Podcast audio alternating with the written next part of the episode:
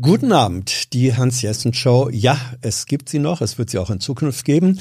Wir haben aber so viel zu tun, dass wir nicht versprechen können, dass wir so ganz regelmäßig senden, aber äh, immer wieder. Vor allem, wenn es sich thematisch äh, anbietet. Und heute ist das so. Bei uns ist Anjo Geno und nicht Alena Büchs, die manche noch in der Ankündigung gesehen haben. Alena ist krank geworden. Wir wünschen gute Besserung. Ähm, und werden das Gespräch mit ihr nachholen.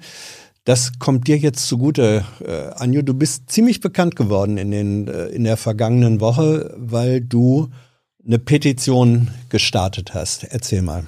Ja, wir haben ähm, vor, ähm, am 2.2. haben wir einen offenen Brief geschrieben, beziehungsweise veröffentlicht auf äh, Twitter, in dem wir an die Bildungsministerin, den Gesundheitsminister und die KMK ähm, Forderungen gestellt haben, wie wir uns Schule in Corona vorstellen, was dann getroffen werden muss, um uns geholfen zu werden, damit uns geholfen wird. Also wenn du sagst wir, äh, du bist Schülersprecher äh, oder wie heißt das Schulsprecher, Schülerinnensprecher? Gerne Schulsprecher. Schulsprecher, gut. Du bist Schulsprecher in Berlin und du bist aber nicht alleine, sondern hast das äh, mit anderen Kolleginnen äh, gemacht und auch Unterstützung von Wissenschaftlern und Wissenschaftlerinnen äh, gefunden. Ähm, Sag doch mal, was hat dich, was hat euch bewogen, diesen offenen Brief, das ist freundlich formuliert, eigentlich ist es ein Brandbrief, den ihr da geschrieben habt. Ne? Man findet ihn übrigens auch äh, im Internet auf Change.org. Ähm, was hat euch bewogen, diesen Brief zu schreiben? Wir haben gemerkt, dass ganz viele Forderungen und Wünsche der SchülerInnen über die letzten zwei Jahre oft nicht gehört wurden, dass nicht darauf eingegangen wurde und dass die aktuelle Situation an den Schulen wirklich nicht schön ist und einfach die Politik nicht handelt. Mhm.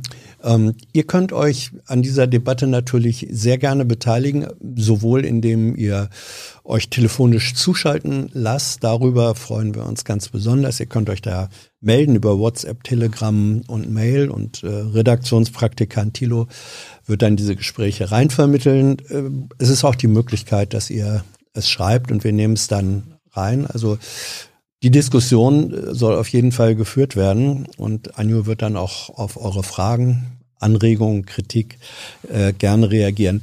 Inwiefern, äh, Anjo, hat, hat sich die Situation in dieser Pandemie aus äh, eurer Sicht eigentlich als Ihr werft ja der Politik eigentlich Versagen vor äh, äh und ihr seid überfordert. Das sind, glaube ich, so die Kernforderungen. Kannst du das ein bisschen plastischer machen? Woran äh, stellt sich da oder woran stellt ihr das fest?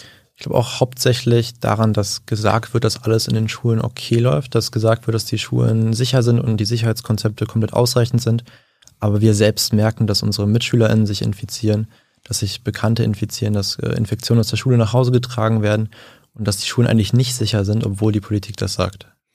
Ähm, was heißt, was heißt nicht sicher? Also ihr sagt, Schule sind keine sicheren Orte. Äh, versuch es mal plastisch zu machen für diejenigen, die nicht jetzt selber Schüler, Schülerinnen, Lehrer, Lehrerinnen sind. Es würde zum Beispiel bedeuten, dass in der zweiten Woche nach den Ferien sich bei mir an der Schule 60 Kinder mit Corona infiziert haben, ähm, was einer Inzidenz von 4500 damals entsprochen hat und mittlerweile ist es noch viel mehr und dass auch Lehrkräfte sich äh, infiziert haben und Unterricht ausfällt, äh, vermehrt als vorher. Das ist so der, der Moment der Unsicherheit, den wir vielleicht haben. Ähm, jetzt schreibt ihr in der äh, Petition äh, auch, dass ihr, dass die Belastungsgrenzen bei euch, auch die psychischen äh, Belastungsgrenzen erreicht oder überschritten sind. Kannst du das äh, deutlicher machen? Ja, es ist Corona. Also es ist kein normaler Zustand. Wir haben aber trotzdem wird von uns erwartet, dass wir wie bei normalen Zeiten leisten, dass wir die, den gleichen Lehrplan ähm, erreichen können, die gleichen Prüfungen schreiben können wie sonst. Und dabei wird nicht darauf geachtet, dass wir eigentlich viel mehr Aufmerksamkeit benötigen, ähm, viel mehr Unterstützung und ein Entgegenkommen, was uns nicht bereitet wird. Und dadurch kommt halt die, die Überlastung und psychischer, psychischer Stress, natürlich gleichzeitig noch Verlust, wenn in der Familie vielleicht die Oma an Corona erkrankt ist, auf in die Intensivstation muss oder ähnliches. Und da gibt es nicht genug Aufmerksamkeit für. Ähm, wie ist der zusammen oder wie, wie ist der Zusammenhang mit äh, Lehrkräften an den Schulen? Die sind ja in einer anderen Rolle als ihr, aber im Grunde von der Situation genauso betroffen. Äh, wachsen da Spannungen oder ist das eher eine gemeinsame Betroffenheit, die sich dann auch in gemeinsamer Aktion äußert? Ich glaube, wir sind in einer sehr ähnlichen Situation. Ähm, die Lehrkräfte sind natürlich auch super belastet. Ich habe von einem Lehrer, den ich kenne, gehört, dass ähm, die Stimmung im, Lehr im Lehrerzimmer immer sehr betrübt ist mittlerweile, weil man halt merkt, dass die Situation nicht so weitergehen kann und es natürlich auch belastend ist. Die Lehrkräfte engagieren sich sehr und versuchen uns den bestmöglichen Unterricht zu bieten, aber das ist auch für die mittlerweile schwer möglich. Hey Leute, der heutige Supporter dieser Sendung ist ihr alle. Und ihr alle seid die beste Unterstützung für unabhängigen, kommerzfreien Politikjournalismus auf dem Publikumsmarkt. Und darum bin ich ein Fan davon. Also ein Fan von euch. Macht weiter so per PayPal oder Überweisung. Danke dafür und jetzt geht's weiter. Ihr habt jetzt äh, in der Petition oder andersrum gesagt, was sind in dieser Petition, die habt ihr gerichtet an äh, mehrere Ministerinnen und Minister, äh, was sind eigentlich die Haupt, die konkreten Hauptforderungen, die ihr stellt? Also konkret ähm, möchten wir, dass die Sicherheitsmaßnahmen, von denen wir, also die wir jetzt schon länger haben, von denen wir länger Bescheid wissen, dass die umgesetzt werden in den Schulen, die S3-Leitlinie vom RKI. Dazu gehören, gehört die, wie man lüftet, wie man richtig lüftet, wie äh, welche Lüfteranlagen da helfen würden, dass wir dringend Masken benötigen in den Schulen. Dazu gehören dann bei uns in den Forderungen kostenlose FFP2-Masken für alle, dass man auch nicht gucken muss, wer das sich jetzt leisten kann oder nicht. Ähm, des Weiteren haben wir PCR-Pool-Testungen mit drauf und ähm, hochwertigere Schnelltests, damit man frühzeitig die Fälle auch erkennen kann und akkurat damit sich das nicht weiter verbreitet. Und ähm, aktuell haben wir auch ähm, die, die Bildungspflicht statt der Präsenzpflicht mit drauf, weil wir finden, dass ganz vielen SchülerInnen die Möglichkeit gegeben werden müsste, in dieser Situation, wo sie nicht sicher sind in der Schule, dass sie da die Möglichkeit bekommen, auch von zu Hause unterrichtet zu werden. Da muss man natürlich mhm. darauf achten, dass sie dann gut betreut werden und nicht alleine gelassen werden. Ich habe äh, jetzt in den vergangenen Tagen mehrere Berichte gesehen, dass, äh, ich meine, es gibt ja, wenn man so will, äh, eigenartige, aber dann auch logische äh, Entwicklungen, dass zum Beispiel im Bereich ähm, des Nachhilfeunterrichts, also auch des professionellen Nachhilfeunterrichts, äh, dass da äh, Lehrkräfte gesucht werden, weil die Nachfrage so groß ist, was bedeutet, dass es Schüler und Schülerinnen gibt, die einfach sagen, das, was ich eigentlich in der Schule lernen sollte, kann ich da nicht mehr lernen und dann wird für diejenigen, die sich das leisten können, ist ja auch eine Geldfrage, äh, vermehrt Nachhilfeunterricht angefragt. Ist das, sind das Einzelerscheinungen oder ist das ein flächendeckendes Phänomen? Jetzt ist mir schon öfter auch aufgefallen, dass sich manche SchülerInnen auch in meinem Umfeld so das mittlerweile zwischendurch leisten können. Andere gehen, müssen arbeiten gehen, damit sie sich äh, in der Freizeit was äh, vom Geld kaufen können und ähm, haben auch einfach die Zeit nicht zwischendurch.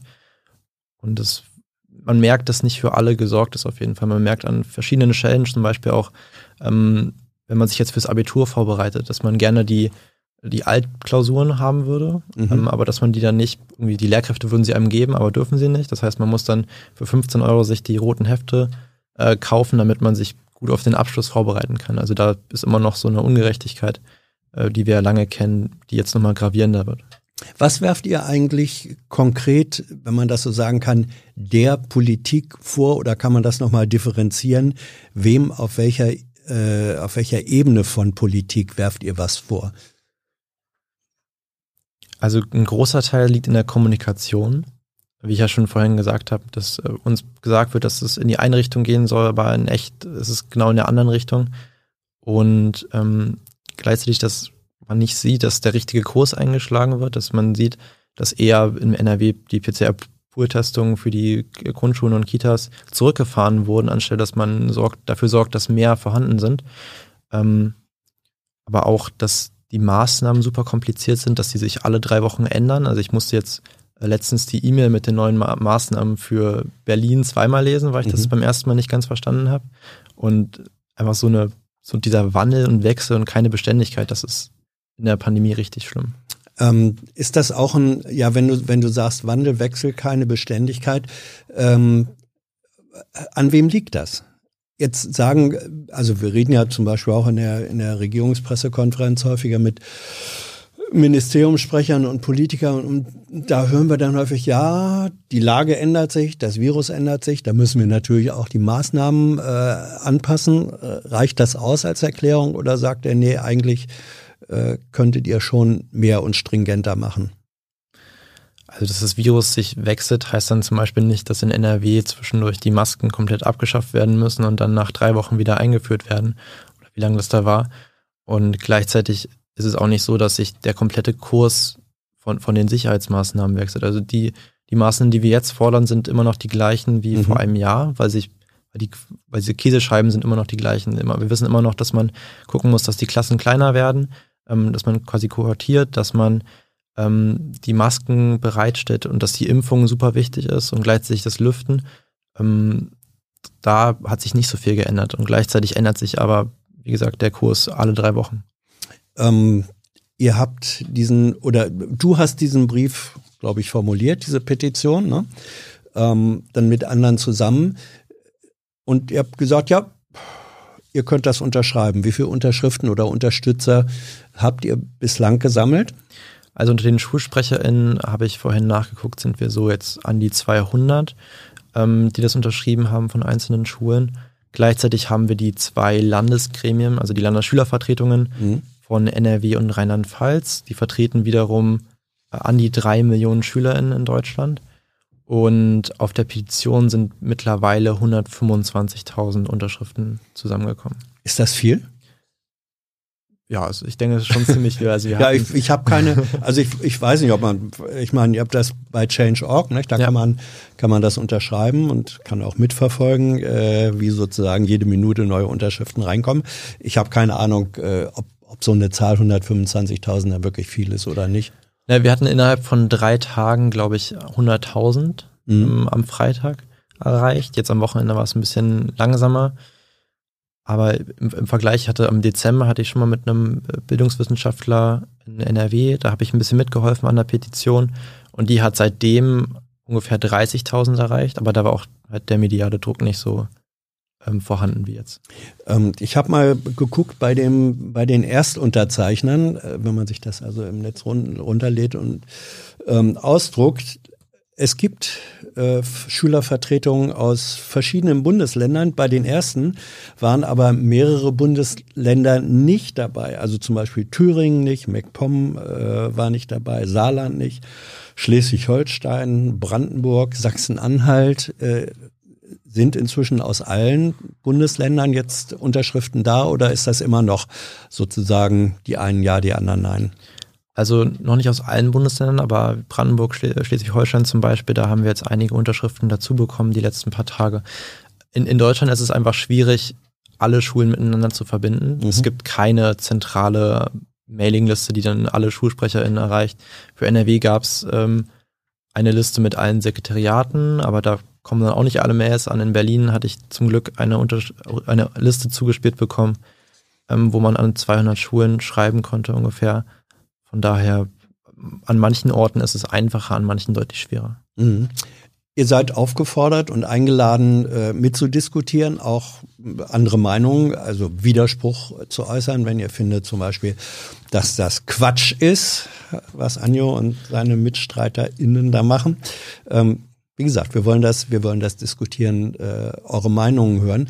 Ähm, wie viele oder andersrum, es sind ja nicht nur Schülervertreter, äh, die diese Petition, obwohl es eure Sache ist, es geht um die Situation an Schulen, unterstützen, sondern ihr habt auch Wissenschaftler und Wissenschaftlerinnen, äh, die das mit unterschrieben haben, auch als Erstunterzeichner. Wie kam das denn zustande? Also die Idee von diesem Brief stand schon ein bisschen länger im Raum. Ich habe am 13. Januar äh, geschrieben, dass ich das sowas in die Richtung machen möchte und dass ich da jetzt ein paar Leute zusammensuche. Und über die Zeit sind mir dann halt ein paar WissenschaftlerInnen begegnet zum Beispiel. Und ähm, ich habe quasi am, am, tatsächlich am Tag davor, vor der Veröffentlichung, ähm, habe ich eine Person da angeschrieben und nochmal gesagt, hey, wir haben uns überlegt, wir wollen doch nicht nur SchülerInnen runterschreiben. Mhm. Also erst war die Idee, nur SchülerInnen-Vertretern ähm, runterzuschreiben. Und äh, dann haben wir auf kurz nochmal überlegt, ja, wir wollen noch ein paar mehr Leute. Und dann kamen halt diese WissenschaftlerInnen da zustande, die ja schon ähnliche Forderungen auch selbst mal hatten.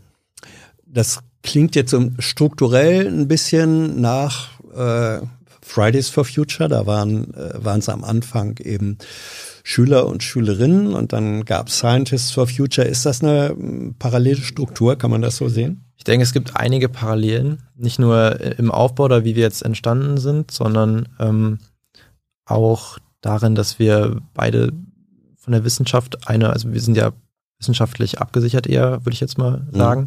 Und wir haben also einen, wir stehen hinter dem Konsens der Wissenschaft und ähm, haben Forderungen an die Politik und die Politik ignoriert so die Wissenschaft wieder. Das ist so unser aktuelles Gefühl und die, und die junge Generation natürlich, wie beim Klimawandel dann. Mhm. Ähm, hat das geholfen äh, bei der Veröffentlichung, dass ihr sagen konntet, naja, das sind jetzt eben nicht nur Schüler, nicht nur Schüler und Schülerinnen, wo da manche sagen, ah ja, die wollen jetzt wieder nur schwänzen oder sonst was, sondern da steht seriöse Wissenschaft dahinter. Hat das eine Rolle gespielt oder nicht? In der Akzeptanz? Da bin ich mir tatsächlich unsicher, ob das, ähm, also natürlich hat es bestimmt äh, teilweise geholfen oder wir sind da sehr froh drüber, dass wir natürlich WissenschaftlerInnen haben, die mhm. auch mit dahinter stehen. Ähm, aber gleichzeitig denke ich, dass wir, also wir haben ja den Brief geschrieben und als SchülerInnen, VertreterInnen sollte man eigentlich uns auch mit anerkennen. Mhm. Und ja. Ich nehme mal ein paar Fragen äh, rein, die, äh, die ich hier lese. Zum Beispiel Larissa äh, fragt oder schreibt, ich frage mich, wer hier wir ist. Sind das diejenigen, die sich Homeschooling leisten können? Also in unserem Brief fordern wir kein Homeschooling. Also Homeschooling würde ja auch bedeuten unbetreut. Wir fordern vor allem keine Schulschließungen, sondern wir möchten, dass die Schulen primär sicher gemacht werden, dass man nicht nach Hause gehen muss. Also wenn wir nicht jetzt in dieser Situation, wo sich ganz viele Kinder infizieren, aktuell sind, glaube ich, sieben bis acht Prozent aller Kinder in Deutschland infiziert, ähm, dann hätten wir auch nicht das Problem, dass SchülerInnen nach Hause gehen möchten oder müssen und ähm, dass Distanzunterricht ja eigentlich schon stattfindet mit den SchülerInnen, die infiziert sind oder in Quarantäne sich befinden. Das heißt, wir, wir möchten, dass es nicht diese Einseitigkeit gibt, dass man sagt, Schulen um jeden Preis offen halten oder dann halt, wenn es dann zu spät ist, ein Lockdown für alle, sondern wir finden, dass man gleichzeitig Schulen sicher machen kann und, und für die Risikogruppen und für die, die Kontaktpersonen zu Risikopatientinnen ähm, haben, dass man denen ermöglichen kann, gut angeleiteten, betreuten und auch sozial gerechten ähm, Homeschooling zu haben. Ähm, Distanzunterricht. Mh. Frage von äh, Loka. Ist das Loka? Ja. Wie geht's dir und deinem Umfeld mit der Maskenpflicht? Was denkst du darüber? Abschaffen oder beibehalten? Also am Anfang der Pandemie haben die Masken bestimmt ziemlich gestört. Ich kann mich noch erinnern, dass man ähm, von der Schule nach am Mittwoch, Donnerstag nach Hause gegangen ist und ähm, wirklich Kopfschmerzen hatte vom ganzen Maske tragen und äh, auch man sich erstmal dran gewöhnen musste, wie das ist mit dem Atmen oder dass man dann zwischendurch halt an die frische Luft geht oder so. Mittlerweile, das meiste, was mich an der Maske stört, ist wahrscheinlich, dass ich zwischendurch mal wieder Pickel bekomme. ähm, ja, das ist scheiße, ne? Und ich finde, das ist ein super cooles Werkzeug, damit wir nicht unsere Freundinnen infizieren oder irgendwas übertragen an die Leute, die wir nicht infizieren möchten. Also Maskenpflicht im Grunde ja, weil es einfach hilft, ja? Es ist mit die effektivste Lösung, ja. Mhm. Ähm, steht in deinem Klassenzimmer ein Luftfilter? Wie oft wird geluftet? Also sehr, sehr praktische Fragen werden hier gestellt. Also wir haben nicht genügend ähm, Luftfilteranlagen. Ähm, in den meisten Klassenräumen, wo ich Unterricht habe, ist keiner. Es gibt einzelne Klassenräume, Klassenzimmer, die halt priorisiert wurden. Ähm, manchmal, es war ja am Anfang auch so, dass nur manche Leute den bedienen können und dann irgendwie nochmal sich was durchlesen mussten, weil die ein bisschen komplizierter waren. Das heißt, also auf jeden Fall nicht in jedem Klassenraum. Ähm, dann wird gefragt, äh, was bedeutet für die Initiatoren Durchseuchung? Äh, ich glaube, das bezieht sich auch darauf, dass eine äh, Schulsprecherin, ich glaube aus NRW, die hat, ich habe das gesehen in einem Nachrichtenbeitrag, hat sie gesagt, äh, es ist eine äh, offenbar von der Politik eine Durchseuchung gewollt. Ist das so? Ist das durchgehende Auffassung? Wir haben ja auch einen Brief drin stehen, ja. ähm, den aktuellen Durchseuchungsplan. Mir ist klar bewusst, dass am Ende sich alle infizieren werden. Ähm, die Frage ist nur, aktuell haben wir bei den SchülerInnen oder, oder in meiner Altersgruppe 12 bis 17 ähm, sind, glaube ich, 24 Prozent geboostert, die anderen nicht. Und bei den 5- bis 11-Jährigen noch viel weniger und unter 5 natürlich gar nicht mehr. Ähm, da, da sind einfach Infektionen deutlich riskanter, als wenn man dann geimpft ist. Und daher finden, finden wir es nicht gut, dass jetzt, also jede Infektion, die man vermeidet, ist positiv. Mhm. Und da stehen wir dahinter. Und aktuell ergibt es einfach keinen Sinn, Kinder zu durchseuchen. Und das würde auch, wird ja auch von der Wissenschaft gesagt. Das sagt ähm, Herr Lauterbach, das sagen Leute vom RKI. Von daher.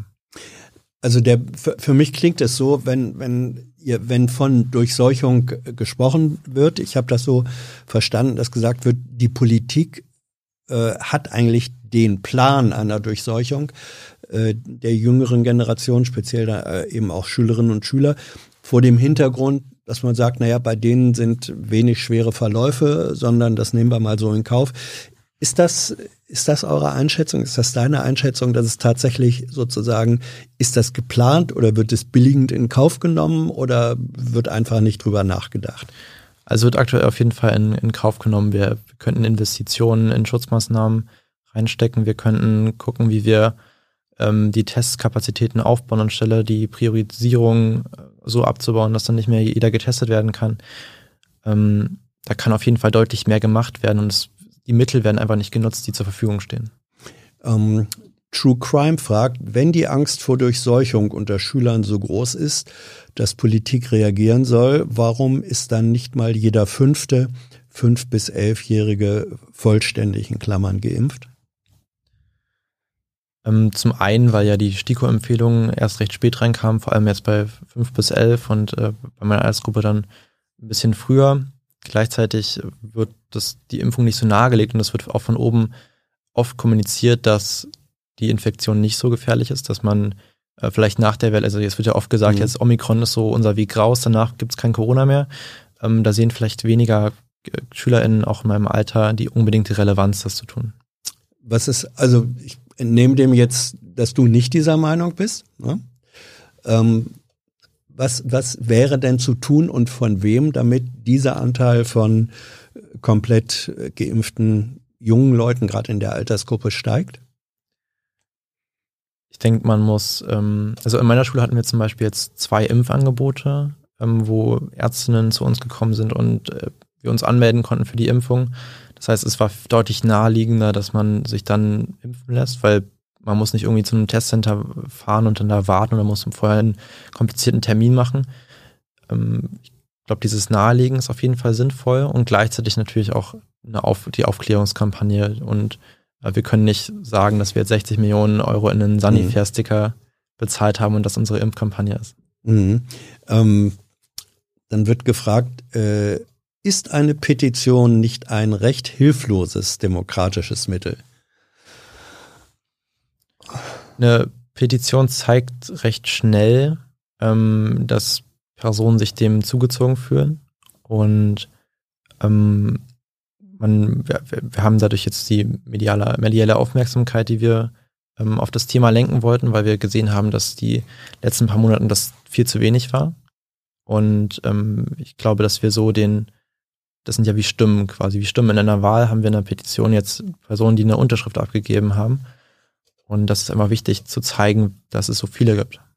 Ja, aber wenn, gut, jetzt kann man sagen, na, wir haben jetzt 125.000 und irgendwo steht da auf Change.org, ja, nächstes Ziel ist 150.000 und wenn wir die haben, das ist dann schon richtig eine große Zahl. Aber das bewirkt ja eigentlich an sich nichts, nicht?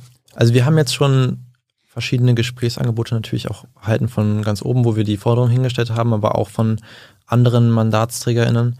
Und wir haben auch vor allem, jetzt mal zur Petition, mhm. wir haben gemerkt, dass halt die Forderungen, die man selbst gestellt hat, die man als ähm, Schülerinnenvertretung gestellt hat, als Schule gestellt hat, äh, mit den Luftfilteranlagen, die nicht ankommen, ähm, dass die einfach ignoriert wurden und dass wenn man alleine als Schule oder Bundesland etwas versucht, dass es nicht so die Wirkung hat, wie wenn man dann mit ganz vielen verschiedenen Personen das macht. Das hat, spielt nochmal zur Petition mit rein. Ähm, Du sagst gerade, es gab schon Gesprächsangebote. Erzähl doch mal, mit wem habt ihr schon? Erstens, von wem gab es Angebote und zweitens, welche Gespräche haben schon stattgefunden? Also wir haben recht früh öffentlich, am, am Tag nach der, nachdem wir die, den Brief veröffentlicht haben und die Petition gestartet, haben wir öffentlich die Statements bekommen, dass ähm, Frau Prien und Frau Stark-Watzinger bereit wären für also einen. Stark-Watzinger ist die Bundesbildungsministerin und Frau Prien ist, glaube ich, die Vorsitzende der genau, die Präsidentin. Genau. Präsidentin, ja, der KMK. Okay, die haben sich gemeldet und? Ähm, also die haben sich auf Twitter erstmal mhm. bereitgestellt, nicht unbedingt gemeldet bei uns. Äh, und ähm, dann haben wir auch Angebote gleichzeitig bekommen von, ähm, ich habe mit einem Abgeordneten aus dem ähm, Abgeordnetenhaus in Berlin gesprochen, zwischendurch Louis Krüger, von den Grünen und am Montag hatten wir jetzt ein Gespräch mit ähm, drei Bundestagsabgeordneten, auch von den Grünen. Mhm. Ähm, war da, ja? Gleichzeitig jetzt Angebote ähm, auch von der FDP mittlerweile, von Abgeordneten und ähm, morgen treffen wir eine SPDlerin. Aber es haben noch, äh, war nicht für gestern irgendwie ein Gespräch äh, avisiert, habe ich das richtig im Kopf? Nicht unbedingt. Also ah, ja. wenn man sich nochmal die, die Antwort auch durchliest mhm. von Frau, Frau Prien, dann stand da nicht wirklich drin, dass wir da eingeladen waren und wir haben auch keine Einladung erhalten. Also es gab, es, gibt die Möglichkeit, uns zu kontaktieren. Mhm. Ich habe meine, ich habe eine E-Mail in, in meiner Twitter-Bio stehen, die man jederzeit anschreiben könnte und ich lese sie auch recht oft. Und gleichzeitig ähm, sind auch die DMs natürlich offen, also gerne reinsliden. Ähm, aber da, da kam nichts Direktes auf jeden Fall bis da, bis gestern. Und ähm, jetzt sind wir aber im Kontakt und gucken, wie man vielleicht für die Zukunft jetzt ein Gespräch ähm, recht schnell organisieren könnte, ja. Äh, ist das tatsächlich so gewesen, dass sich dann ein Büro meldet und sagt, ja, wir hätten ja so gern Kontakt zu Ihnen, aber wir wissen leider deine äh, Mailadresse nicht, obwohl sie da drauf stand. Also wo man dann sagen würde, gute Güte, können die nicht lesen oder ist das jetzt eine, eine Ausflucht? Sowas ist auch schon passiert. Ne? Ja, das ist beim Bildungsministerium passiert, ah, ja. genau. Da habe ich eine Mail weitergeleitet bekommen, wo drinnen stand, dass man nicht finden konnte, wie man mich erreichen kann. Mhm. Kann man denken, was man möchte. Mhm. Ähm, wir haben heute in der äh, Pressekonferenz, äh, in der Bundespressekonferenz, als äh, Karl Lauterbach da war, unter anderem und Lothar Wieler, haben wir, weil ihr ihn ja auch direkt äh, adressiert habt, einer der Ansprechpartner, gefragt, ob er für ein Gespräch zur Verfügung steht. Da hat er gesagt, ja, äh, im Prinzip ja, also im Prinzip ja. Mal gucken, was äh, daraus wird. Ähm, braucht es eigentlich eine einrichtungsbezogene Impfpflicht an Schulen? Also ich kann sagen, dass an den Schulen ähm, zumindest die Lehrkräfte eine, dann eine ziemlich hohe Impfquote ähm, da liegt und dann ist es gleichzeitig schwierig. Ähm, es wird ja nichts davon gesprochen, dass man SchülerInnen unter 18 eine Impfpflicht mhm. auferlegen möchte. Mhm. Von daher ist das auf jeden Fall für Schulen noch recht kompliziert. Ähm, ich fände es super, wenn man alle Personen ohne eine Pflicht etwas bewegen kann. Und ich kann leider aktuell nicht hundertprozentig einschätzen, wie das mit der Impfpflicht an der Schule dann wäre. Ähm, das heißt, du sagst jetzt nicht, wir brauchen eigentlich eine einrichtungsbezogene Impfpflicht, oder?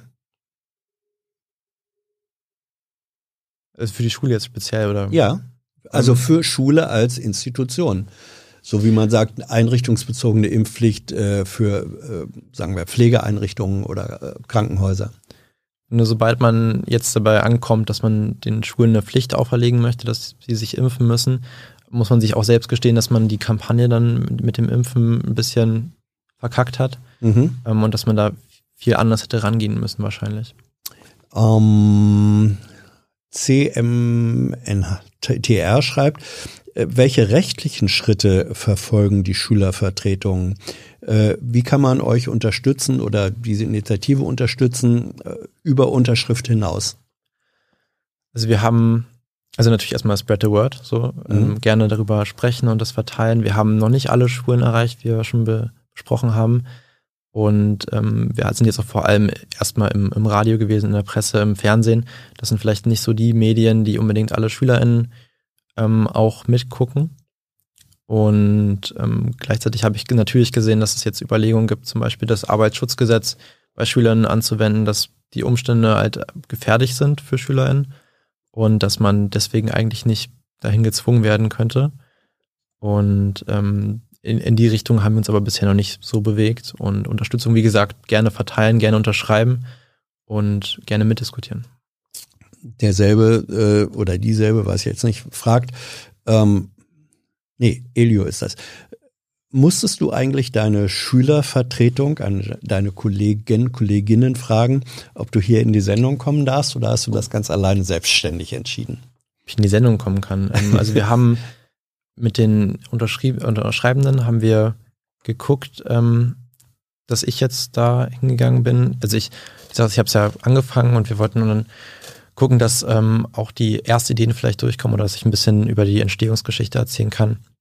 Also das wurde schon abgestimmt, ja. Mhm. Weil ich glaube, dahinter steht so ein bisschen auch bei, bei den Fridays, gab es auch mal eine kritische Debatte intern, dass es dann doch ein bisschen zu sehr auf ein, zwei Gesichter äh, rausliefe. Vielleicht verbirgt sich das dahinter.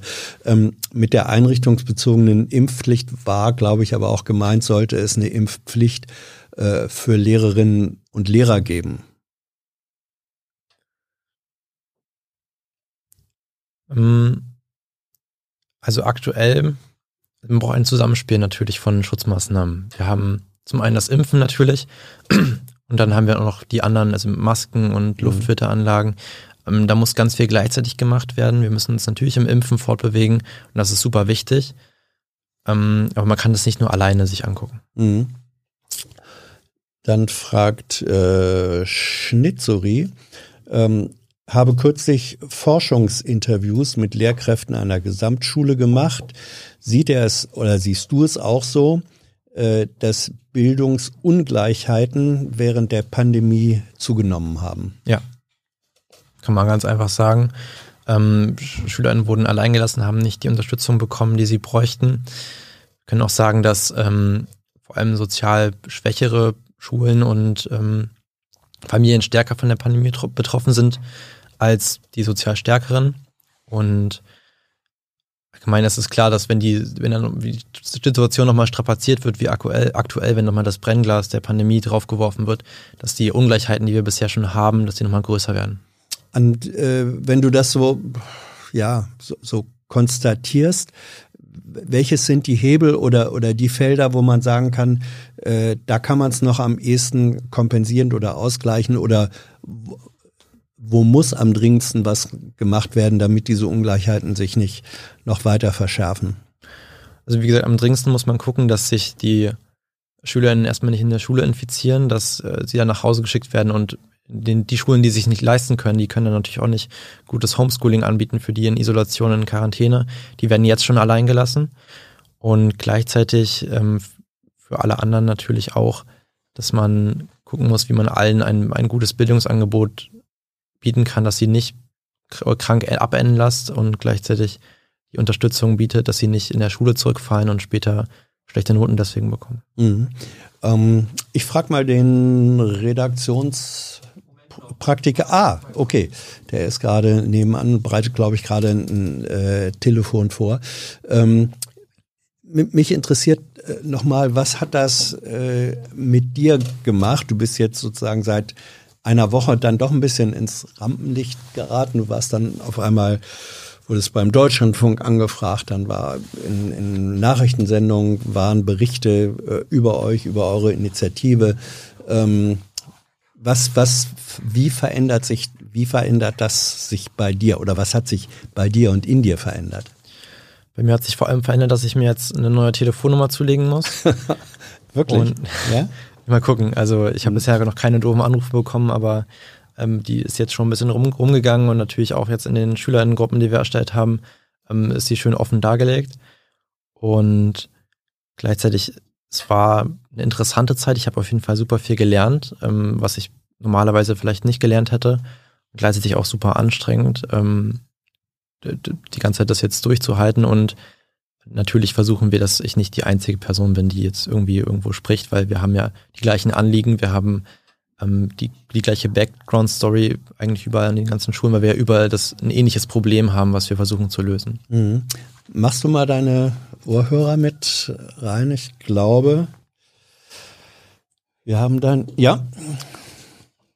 So, hier ist Hans und hier ist Anjo. Ähm, wer ist auf der anderen Seite? Hallo?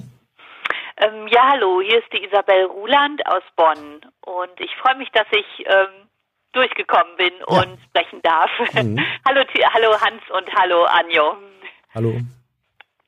Schieß los, worum geht's? Ja, ähm, ich, ich habe mir ein paar Fragen überlegt. Ähm, ich weiß nicht, wie, wie lange ich sprechen darf, aber wir gucken mal. Ich fange mal mhm. an. Ähm, ich äh, gehöre zu Eltern, die sich auch schon länger äh, für sichere Schulen einsetzen. Und wir haben in Bonn immer mal wieder so kleine Demonstrationen gehabt. Und ich habe am letzten Samstag eine sehr eindrückliche mitgemacht, wo die Laura Körner, die ja auch zu euren Erstunterzeichnern gehört, UnterzeichnerInnen gehört vom äh, Ernst-Moritz-Arndt-Gymnasium ähm, und äh, sich interviewen ließ von uns, von einer unserer ähm, äh, Organisatorinnen und das war wirklich sehr eindrücklich, was die berichtete und äh, wir bekamen dann auch Besuch von äh, zwei Lokalpolitikern, die wir vorher informiert hatten. Äh, und einer davon war relativ offen und äh, wollte sich, ja, schlug so vor, dass man so aus Eltern, Schülern, Lokalpolitikern, Schulausschuss und so weiter so, ein, so, ein, so eine Gesprächsrunde mal eröffnet und da sollen die Schüler natürlich unbedingt dabei sein äh, und nicht nur äh, irgendwelche Elterninitiativen. Also das wollte ich erstmal so als Hintergrund berichten. Das ist ähm, in Bonn, das fand ich toll, dass die Laura gekommen ist und sich das getraut hat, sich da hinzustellen und sich dann da auch befragen zu lassen. Ich habe jetzt mal ähm, noch Fragen, die ähm, ich, ich, mein Eindruck ist, auch aus meinem eigenen Engagement, die Politik wird sich kaum einen Meter bewegen. Was wollt ihr tun, wenn es keine Veränderung gibt?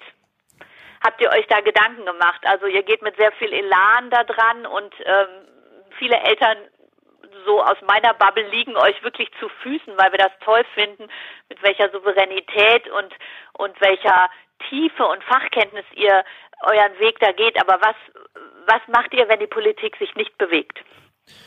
Wir haben ja heute auch gehört beim, äh, bei der Bundespressekonferenz, dass gesagt wurde, dass ähm, Herr Lauterbach das Ganze ernst nehmen möchte und wir finden, dass man hinter dieses Ernstnehmen noch setzen möchte, müsste. Deshalb mache ich jetzt das, deswegen gehe ich jetzt so auf euch ein und möchte die Sachen umsetzen.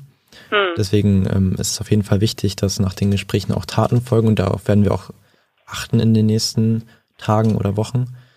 Und gleichzeitig haben wir gesehen, dass zum Beispiel in Österreich man dann angefangen hat zu streiken. Mhm. Ähm, und die, die Streiks stehen natürlich auch in Deutschland im Raum. Also wenn wir sehen, dass nicht genug getan wird, dann, dass sich nicht der Kurs der Politik ändert, der aktuell in die voll, voll falsche Richtung geht, ähm, dann würden wir wahrscheinlich auch in Deutschland zu einer ähnlichen Aktion aufrufen und dann auch bundesweit gerne und auch gerne in Einbezug mit Österreich, wo wir mit Matti Rando im Austausch stehen. Ja, Matti habe ich auch im, in, in Videos, also in Interviews gesehen. Der ist ganz toll da. Ich habe auch gesehen, dass es schon Streiküberlegungen gibt. Ich glaube, ich weiß jetzt nicht aus welchem Bundesland. Ich habe das auf Twitter gesehen. Ich weiß nicht, ob dir das auch äh, über den Weg gestolpert ist, wo schon so Überlegungen sind. Und die Frau Prien, die hat ja auch ähm, äh, euch ein Gespräch wohl angeboten, hatte jetzt erstmal und die Frau Stark-Watzinger äh, auch äh, erstmal ein Gespräch mit der Bundesschülerkonferenz. Ähm, was erwartet ihr, wenn ihr in diese Gespräche jetzt reingeht? Also gibt es so ganz konkrete Erwartungen, ähm, wo ihr sagt, also bevor das nicht gesagt wurde oder das thematisiert wurde, gehen wir nicht mehr aus dem Gespräch raus? Also super wichtig ist als erstes, dass die Fehler anerkannt werden, die aktuell passiert sind. Also dass man sagt, dass in den Schulen noch gravierende Probleme vorliegen, die man angehen muss. Das ist ja der erste Schritt, damit man auch was verändern kann. Und dann natürlich, dass auch ähm, ein Überle also ein Plan gezeigt wird, dass man einen Plan entwickeln möchte, wie man schnellstmöglich versucht, allen zu helfen. Hm. Ja, ja, und dann auch Taten äh, sehen, ne, die dann folgen. Ich bin echt gespannt, weil ich diese Betonhärte der der Politik eigentlich seit Monaten selber erlebe mit allem, was an Engagement kommt. Aber ich glaube, ihr habt eine größere Chance, weil ihr eine, ich nenne das immer so gerne, eine kritische Masse seid. Also Studenten, Studentinnen, Schülerinnen und Schüler sind eine gewisse kritische Masse, die eigentlich keine andere Bevölkerungsgruppe so abbilden kann. Und ich glaube, daran liegt es auch, dass man so sehr schnell auf euch reagiert hat. Das hat ja nicht 48 Stunden gedauert. Da hattet ihr, glaube ich, drei Gesprächsangebote ganz oben aufgehängt. Also das hat noch kaum einer vorher, nee, das hat eigentlich keiner vorher in der Pandemie geschafft. Und das zeigt eigentlich, wie aufmerksam man da auch ist und dass das eine, eine große Chance sein kann an Schulen und auch Kitas, äh, die ja auch mit dazu äh, gehören sollten, ähm, was zu verändern. Das, das finde ich schon sehr hoffnungsvoll. Jetzt hast du gerade ja gesagt, dass du eine neue Telefonnummer brauchst. Ich habe auch auf Twitter gesehen, dass ihr sofort das dauerte auch nicht lange, auch mit, mit Hass überzogen werdet, mit Beleidigungen, mit Hetze. Das war eigentlich klar. Wie geht ihr damit um? Wie schützt ihr euch davor?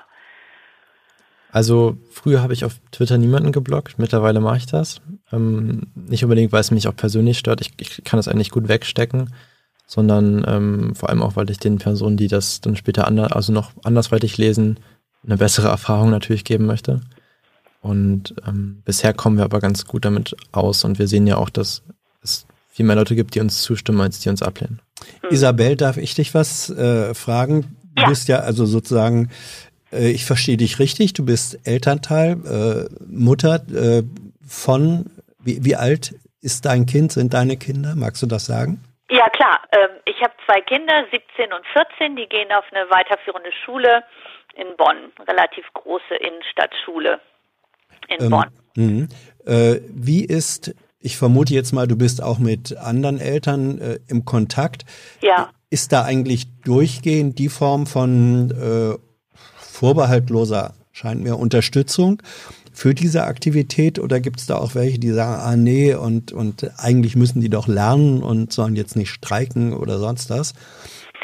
Na, sagen wir mal so, in der Bubble, in der ich mich bewege, ist diese Unterstützung wirklich ähm, wirklich ganz fundamental und vorbehaltlos, äh, weil wir auch die gleichen, im, im Grunde die gleichen Forderungen haben, sicher aus einer etwas unterschiedlichen Perspektive, weil wir Eltern müssen nicht in diesen momentan schrecklichen Klassenräumen sitzen und Angst haben, dass der nächste Test positiv ist, ähm, und wie man dann damit umgeht und was das mit einem macht und was das mit einem macht, wenn man dann vielleicht nach Hause geht und ein, ein Elternteil hat, was Risikopatient ist oder auch andere Angehörige, Geschwister, Kinder oder andere im Haushalt lebende Angehörige hat.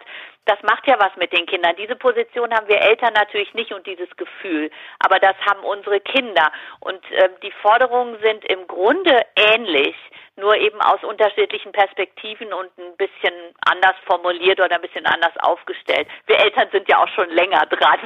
Die Schüler kommen jetzt und das ist gut. Mhm. Hattest du noch weitere Fragen eigentlich äh, an Anjo? Weil du sagst, ich äh, habe hier eine ganze Liste von Fragen. Daran naja, wollte ich dich nicht hindern.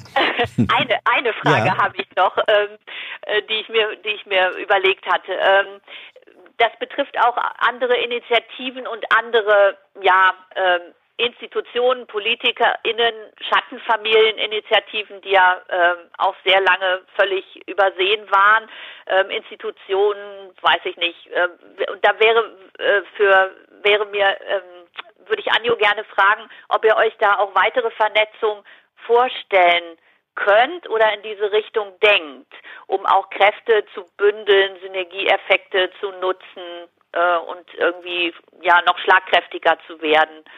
Ich, das, vielleicht ist es auch noch zu früh, weil ihr seid ja auch äh, jetzt erst noch sehr frisch da auf diesem Parkett, aber vielleicht gab es ja auch schon Überlegungen, sich noch besser zu vernetzen, auch mit anderen, nicht nur mit, mit SchülerInnen und Schülern, auch in Österreich oder in der Schweiz, sondern auch im, in Deutschland mit anderen Initiativen, die in die gleiche Richtung gehen. Das würde mich interessieren, was ihr dazu denkt. Also wie schon gesagt wurde, sind ja verschiedene Personengruppen voll mit da an dem, an dem Schulleben beteiligt. Die Eltern haben ähnliche Forderungen. Lehrkräfte leiden auch, wie ich schon vorher gesagt habe. Und ähm, da ist natürlich diese Vernetzung super wichtig. Wir haben jetzt zum Beispiel auch die Landesastenkammer, das sind die Studenten, Studierendenvertretungen ähm, von Berlin, die uns unterstützen offiziell. Ich muss mhm. noch bei der Petition unterschreiben. Und ähm, wir gucken auch, dass wir Kontakt zur GEW und anderen Gewerkschaften aufbauen und natürlich auch die Elternvertretungen, wo wir die ähm, Unterstützung sehr wertschätzen. Hm. Mhm. Habt ihr Kontakte ja. zu Fridays for Future? Ja, Weil da ist hier in Bonn ein Kontakt entstanden. Wir wurden auf der Demo am Samstag angesprochen von, äh, von äh, jungen Leuten von Fridays for Future, ob man nicht irgendwie was zusammen und sich gegenseitig auf den Demos unterstützt und so. Habt ihr da auch schon irgendwie Kontakte gehabt? Also bedingt dadurch, dass ja viele Fridays for Future Aktivistinnen sehr jung sind, haben wir da natürlich auch einige Verbindungen. Ja. Mhm. Hier ist Tyler, hier kommt die Werbung. Für uns selbst. Kommerzfreier Journalismus seit 2013 nur möglich durch deine Unterstützung. Schau in die Infos wie.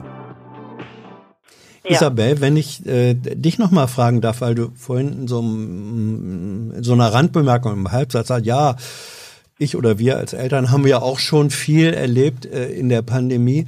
Ähm, was sind, was meinst du damit? Welches sind sozusagen die bemerkenswerten Erlebnisse in diesen zwei Jahren Pandemie, wo du sagst, ich als Mutter habe das und das und das äh, erlebt, was dann doch auch in irgendeiner Weise, sei es positiv oder äh, dramatisch, eine, eine Auswirkung hat?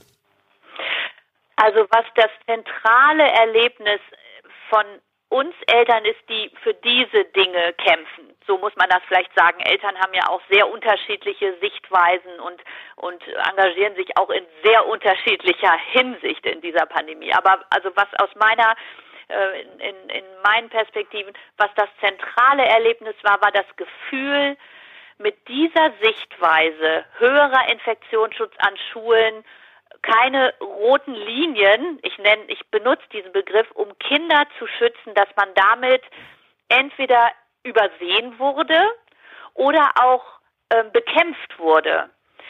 Ähm, mit auch nicht ganz netten Mitteln, auch beleidigt wurde oder mm, und vor allen Dingen auch übersehen wurde. Wir haben ähm, oder ich persönlich habe sehr viel ähm, Zeit investiert in Briefe an Politiker, in Gesprächsersuchen, in ähm, Vernetzung, um auch Kontakte zu bekommen, Kontakte zur Presse zu bekommen. Und das war unendlich mühsam und auch nicht mit so sehr großem Erfolg äh, von sehr von sehr großem Erfolg gekrönt. Das kommt jetzt eigentlich erst und es ist ein ein sehr ernüchterndes Gefühl, dass man zwei Jahre strampeln muss und jetzt, wo man vielleicht ganz langsam die Hoffnung haben kann, dass diese Pandemie im Laufe der nächsten ein bis zwei Jahre ausläuft oder auch irgendwie in den Griff bekommen wird, dass man jetzt erst eigentlich so, so langsam, langsam Gehör bekommt. Das finde ich sehr ernüchternd und das ähm, hat auch meinen Blick ähm, auf diese Gesellschaft etwas verändert der ist nicht mehr ganz so unbefangen und, äh, und optimistisch und fröhlich, wie ich das vorher eigentlich hatte. Das ist das zentrale, eigentlich durchgängige Erleben, äh, dass man mit, mit einer Sichtweise höheren Infektionsschutzes nicht gesehen wird oder bekämpft. So kann ich das vielleicht auf den Punkt bringen. Anjo nickt zu dem, was du sagst. Okay, ich sehe ihn gerade gar nicht. Ja, ja, nee, deswegen sage ich deswegen sage ich es ja. ja. Ähm, was lässt dich nicken, Anjo? Na, wie gesagt, ich habe ja schon vorhin gesagt, dass es jetzt sehr traurig ist, dass ähm, jetzt erst darauf geachtet wird, dass jetzt erst ähm, also uns das Gesprächsangebot entgegengeworfen wird, nachdem man zwei Jahre es immer wieder versucht hat, wirklich, und zwei Jahre lang nicht gehört wurde. Mhm. Ich möchte äh, eine Sache, die in eurer Petition äh, auch drin steht, Anja, möchte ich äh, dann gerne Isabel als Mutter fragen. Äh, ihr fordert ja auch im Grunde, dass ihr sagt, äh, bestimmte Leistungen, äh, die man normalerweise misst in, in Prüfungen und so weiter, die müssten jetzt unter dem Eindruck von Pandemie, ich sag's mal so, gewertet werden, gewichtet werden. Das bedeutet für mich, dass eine Leistung oder ein Ergebnis, wo man früher gesagt hätte, na, das ist aber nicht so doll, dass man jetzt sagt, nee, unter den Pandemiebedingungen ähm, muss man das dann doch höher werten. Verstehe ich das, diesen Ansatz richtig, dass ihr sagt sozusagen, ich will nicht sagen Pandemie-Bonus, aber die besonderen Einschränkungen und Bedingungen des Lernens in die Bewertung mit einbeziehen. Habe ich das richtig verstanden? Also das Problem ist, nicht, nicht jeder Chemielehrer war zur gleichen Zeit krank. Wir haben ganz andere Bedingungen an, in verschiedenen Klassen, in verschiedenen Kursen, in verschiedenen Schulen, wo man gar nicht mehr alles gleich bewerten kann. Dann war ist halt an der einen Schule der Mathelehrer ausgefallen, weil er Corona hatte oder weil die äh, ganz viele SchülerInnen waren in Quarantäne, was auch immer, dass der Unterricht nicht richtig stattfinden konnte und die SchülerInnen so ganz viel Stoff verpasst haben natürlich und mhm. dann auch vielleicht Ausrutscher hatten, ähm, wofür sie eigentlich persönlich nicht so viel konnten. Und gleichzeitig haben wir den, den Druck natürlich vom Abschluss, vom Abi oder allgemein von der Schule, der ziemlich hoch ist und dann nochmal den, den Druck von der Pandemie, der ziemlich hoch ist. Und wenn das einen nicht geholfen, wenn beim einem nicht geholfen wird, dann muss beim anderen geholfen werden. Und deswegen finden wir, dass diese, dass die SchülerInnen mehr Möglichkeiten bekommen sollten, die Ausrutscher, die durch die Pandemie entstanden sind, die die sie nicht wirklich viel konnten, weil sie einfach im Stich gelassen wurden, dass man dafür aufkommt und eben die Möglichkeit bekommt, mehr Noten auszuklammern, zum Beispiel, wenn es in, in Richtung Abschlusszeugnis ähm, hingeht. Ist das äh, eine Position, Isabel, die du teilen würdest? Oder man kann dann ja auch als Elternteil, als, als äh, Mutter oder Vater sagen, oh Gott, was ist nachher der Abschluss noch wert, äh, wenn diejenigen, die dann ein Zeugnis irgendwann sehen, sagen, naja, da wurde ja das und das ausgeklammert. Also ich würde Anjo da sehr ähm, zustimmen. Aus meiner Perspektive jetzt zwei Jahre schulpflichtige Kinder in der Pandemie ähm, stelle ich fest, dass ähm, die, die Umgangsweise mit ähm, mit den Lehrinhalten und auch mit, mit Prüfungen, mit Klassenarbeiten und Klausuren auch in den Schulen sehr, sehr unterschiedlich ist, Komma, aber von der Landesregierung zum Beispiel ohne äh, also zumindest bislang, ich glaube, es gibt jetzt, ähm, ich bin ja Nordrhein-Westfalen, mhm. ich glaube, es gibt jetzt in Nordrhein-Westfalen bestimmte ganz vorsichtige Erleichterungen für die Abschlussjahrgänge, aber bislang wurde da überhaupt nichts dran geändert, obwohl in den Schulen sehr, sehr unterschiedlich mit, äh, mit dem Distanzunterricht umgegangen wurde, mit Wechselunterricht oder auch mit dem, mit der Situation, wie sie jetzt ist, die ich für deutlich chaotischer halte, als jeder Wechselunterricht und jeder Distanzunterricht je sein konnte, aus Elternperspektive. Mhm. Ich weiß, es gibt da auch andere Perspektiven, aber ich habe ja die Elternperspektive. Und ich hätte mir sehr gewünscht oder würde mir sehr wünschen, dass man ähm, da mehr vom Land, von der Landesregierung aus ähm, steuert und, und nachsichtiger ist.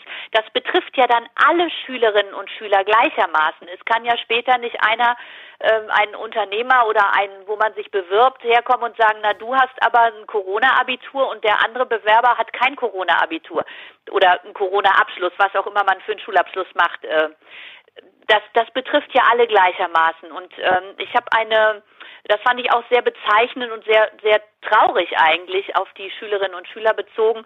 Äh, die Frau Gebauer war bei uns an der Schule zu einer Diskussionsveranstaltung. Wer ist das, Frau Gebauer? Frau Gebauer ist die äh, Kultusministerin von ah, ja. Nordrhein-Westfalen, mhm. Yvonne Gebauer. Ähm, und die war bei uns an der Schule zu einer ähm, Diskussionsveranstaltung, Fragerunde. Und dort wurde sie auch von einer Lehrerin unserer Schule, also der Schule meiner Kinder, gefragt, wieso denn so wenig Vertrauen in die Lehrerinnen und Lehrer ist, äh, gut beurteilen zu können, welche Leistungen die Kinder und Jugendlichen in dieser Pandemie bringen können und wo man auch einfach Abstriche machen muss, weil das Soziale und das, was das, das viel Wichtigere eigentlich ist, um Resilienz aufzubauen oder um durch diese Krise zu kommen, ohne äh, ohne auch zu verzweifeln als Schülerinnen und Schüler, dass dafür in den Schulen viel zu wenig Zeit gelassen wurde, weil kaum waren die Schulen wieder auf, ich nenne das jetzt so, kaum war wieder Präsenzunterricht, stand die erste Klassenarbeit an. Und es gab keine Möglichkeit, auch Prüfungsformate anders zu machen. Man kann auch Prüfungsformate vollkommen anders. Wenn man in die Pädagogik schaut, könnte man da sehr, sehr viele Möglichkeiten hätte man finden können, auch in Distanz oder in Wechselunterricht, um das, diesen Stress rauszunehmen, diesen Leistungsstress, der einfach ungebrochen ist, Pandemie hin oder her. Und das finde ich nicht gut. Das beschädigt unsere Schülerinnen und Schüler. Das äh, das, es wäre viel besser gewesen, davon abzusehen und, und auf ganz andere Dinge Wert zu legen, als auf Präsenzunterricht mit Klassenarbeit 1 bis 4. Meine Meinung dazu. Kann ich so zustimmen, ja. ähm, Isabel, letzte Frage äh, von mir an dich.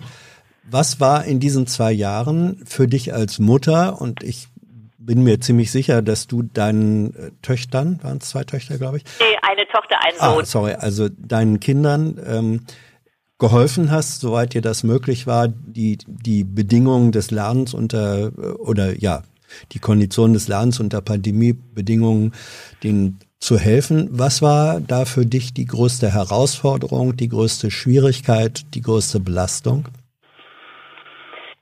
Ähm, die größte Schwierigkeit war, sich auf die ständig wechselnden Bedingungen einzulassen oder immer wieder schnell zu reagieren.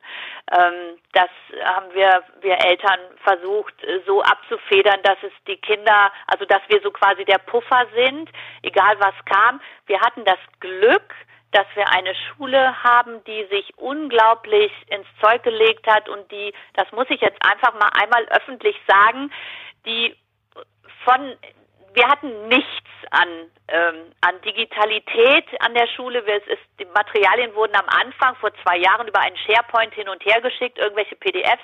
Aber auch das war von Anfang an äh, in jedem Fach gewährleistet. Und äh, zu den Osterferien 2020 hat unser Schulleiter äh, Teams aufgebaut ich glaube, der hatte überhaupt keine Osterferien, hat das aufgebaut und nach den Osterferien 2020 lief das alles über Teams und dann auch zunehmend mit Videokonferenzen. Und in der in der zweiten Schul, äh, also in der zweiten Phase des Distanzunterrichtes letztes Jahr äh, gab es dann Videounterricht fast nach Stundenplan in allen Fächern.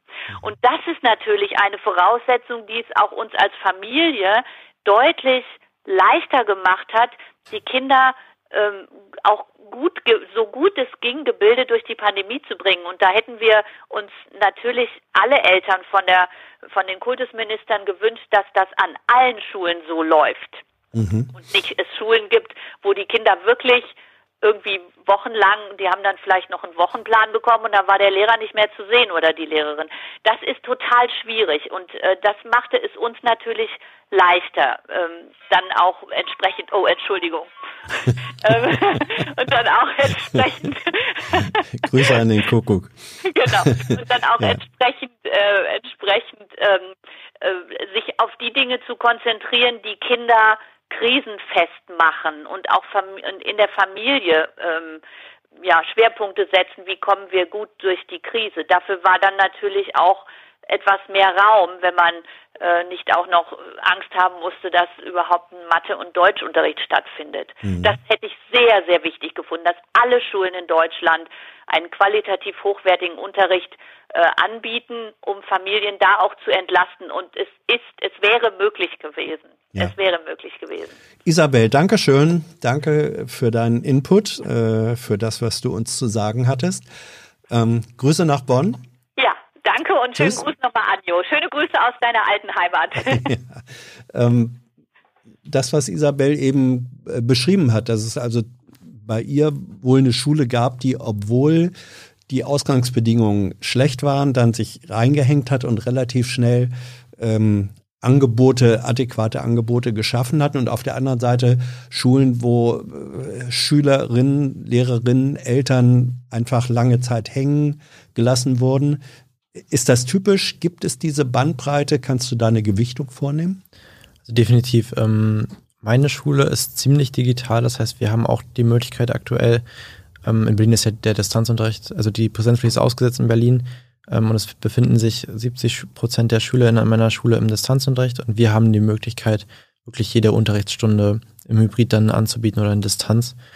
Und gleichzeitig war ich zwischendurch in der, in der Pandemie immer wieder in den Sommerferien zum Beispiel als äh, Tutor unterwegs als für Nachhilfe und war da an Schulen in Berlin, wo ich halt gemerkt habe, dass die da noch keine Beamer haben, dass sie keine Technik in den äh, Klassen haben, dass sie noch Kreidetafeln benutzen und dass einfach da ein, so ein Unterschied noch besteht. Woran liegt das? Äh, also, weil man könnte ja eigentlich sagen, Schulen in Berlin, wenn wir jetzt mal nur über Berlin sprechen, eigentlich alle ähnliche Voraussetzungen, strukturell, jedenfalls vom Landesbildungssystem her und dann trotzdem diese Unterschiede. Das kann man sich selbst manchmal schwer erklären. Also das hängt jetzt auch, das jetzt in der Pandemie merkt man natürlich mhm. auch zum Beispiel jetzt wieder, dass eben von den ähm, Verantwortlichen gesagt wird, dass wir aktuell unbedingt den Präsenzunterricht aufrechterhalten müssen, weil eben die Schulen ähm, nicht so weit sind, mit, manche Schulen zumindestens oder sehr viele aktuell noch. Und dann fragt man sich natürlich auch, wer ist denn jetzt daran schuld oder dafür verantwortlich, dass in den letzten zwei Jahren nicht genug passiert ist, damit auch alle Schulen auf den Stand kommen, wie jetzt zum Beispiel meine Schule ist. Und ähm, da verstehe ich einfach nicht, dass dann wirklich was auch getan wird, damit diese Schulen erreicht werden. Ihr seid eingeladen mitzumachen, äh, zu schreiben oder anzurufen. Wir nehmen gerne weitere AnruferInnen mit rein über WhatsApp, Telegram oder E-Mail. Meldet euch und dann wird Redaktionspraktikant Thilo den Kontakt suchen. Ähm, Kluko schreibt, ich bin Teil der Schülervertretung meiner Schule und finde den Brief Quatsch. In meinem Jahrgang sind zum Beispiel schon fast alle geboostert. Corona ist keine Gefahr mehr. Für uns ist die Pandemie vorbei. Kollegin von dir. Na, ich persönlich habe jetzt schon beschrieben, dass meine Schule eigentlich recht gut aufgestellt ist. Und gleichzeitig ähm, haben wir jetzt diesen Brief geschrieben. Ich denke nicht, dass alle Forderungen, also alle Forderungen von dem Brief sind nirgendwo in Deutschland umgesetzt worden bisher.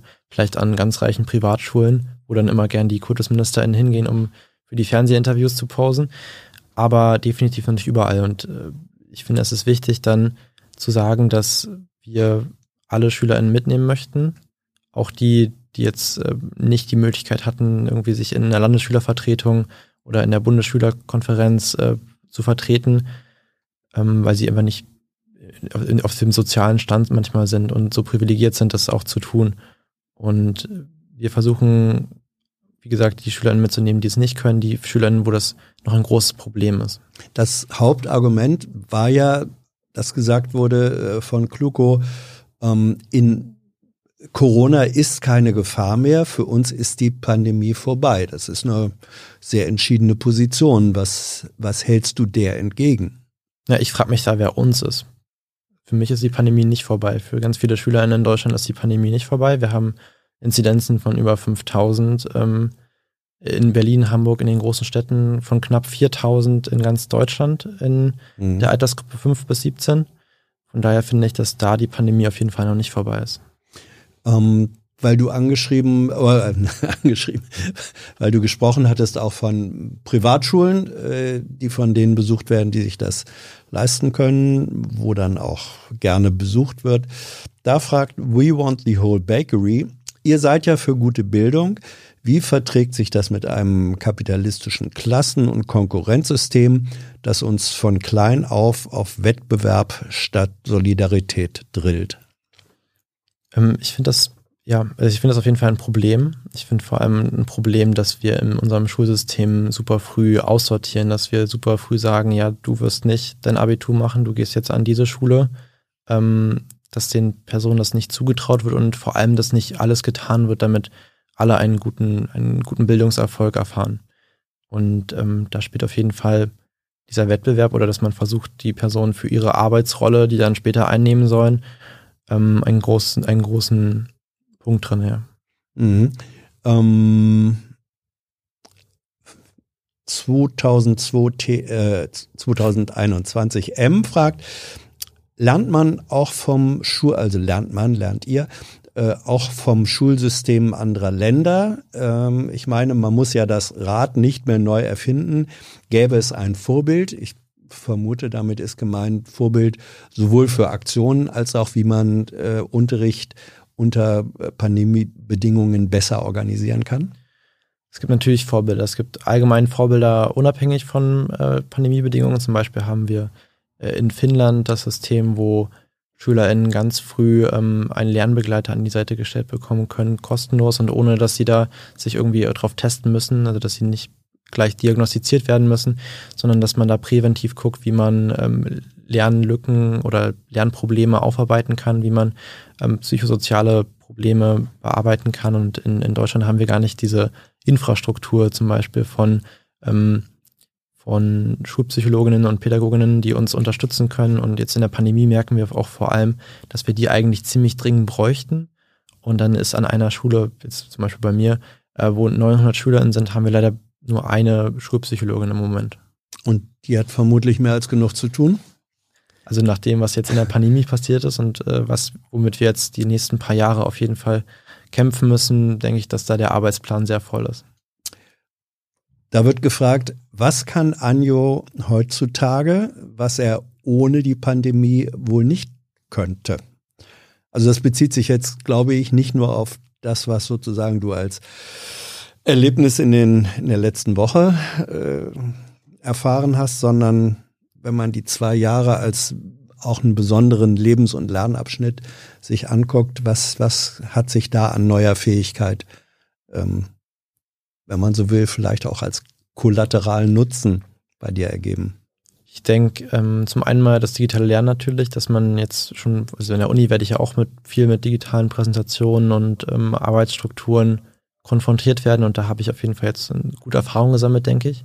Unabhängig davon glaube ich, dass die Pandemie die Möglichkeit, also so, so ironisch wie es klingt, die Möglichkeit geschaffen hat, dass man mehr zusammenkommt. Das ist jetzt äh, sowas, also die Videokonferenz zum Beispiel, mhm. dass man äh, mit Vereinen oder mit ähm, Organisationen und Gruppen oder auch ein, ein, Einzelpersonen aus ganz Deutschland oder der ganzen Welt sich verabreden kann nachmittags und mit denen quatschen kann. Ich glaube, die Möglichkeit war vorher noch nicht so verbreitet, wie sie jetzt durch die Pandemie entstanden ist.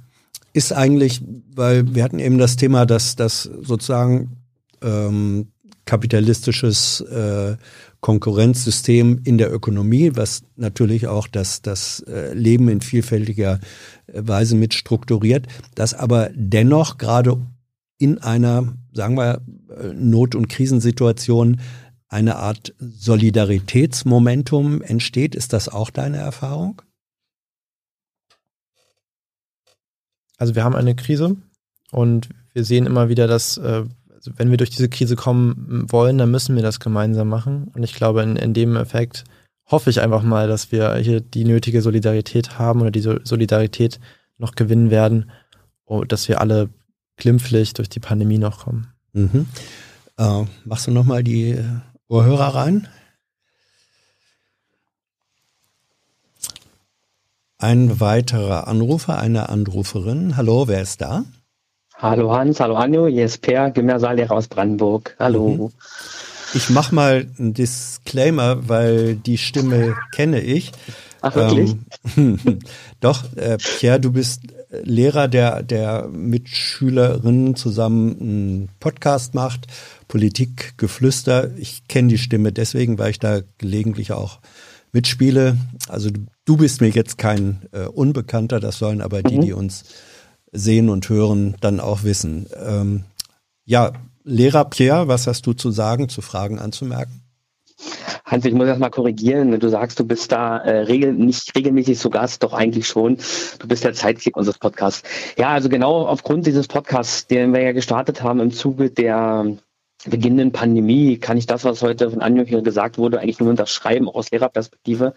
Ähm, wenn ich an unsere Schule gucke, wie gesagt, ein Gymnasium in Brandenburg, dann ist es so, dass wir tatsächlich sehr gut das Bild widerspiegeln, was hier gerade dargestellt worden ist. Also eine sehr hohe Quote von entsprechenden Erkrankten. Wir haben Situationen in Klassenräumen, wo natürlich Lüften das Allerwichtigste ist. Und wenn wir regelmäßig lüften, Temperatur in den Klassenräumen, die so zwischen 13 und 16 Grad sich irgendwie bewegen. Ähm, das führt dann auch, wenn man in unseren Podcast mal reinhört, dazu, dass sich ja darüber auch entsprechend beschwert wird, zu Recht meiner Meinung nach.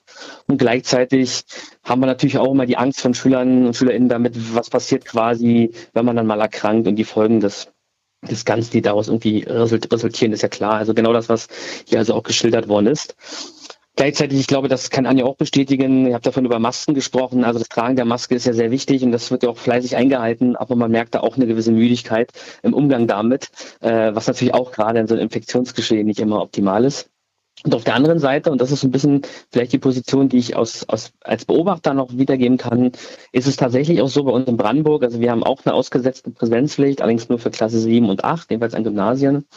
Äh, und wir haben eine ganz geringe Quote von Schülern, die in der Distanz sind. Ähm, das war jetzt in den letzten Wochen mit höheren Infektionszahlen vielleicht ein bisschen anders, aber sonst eine geringe Zahl.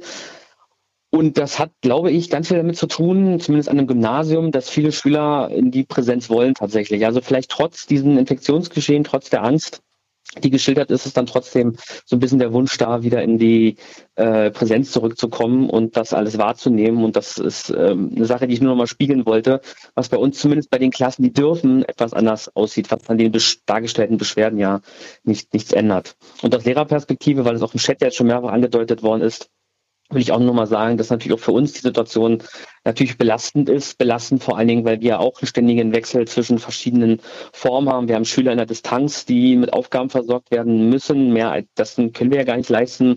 Wir haben Schüler in der Präsenz. Wir haben quasi täglich ändernde Bedingungen, auf die wir reagieren müssen.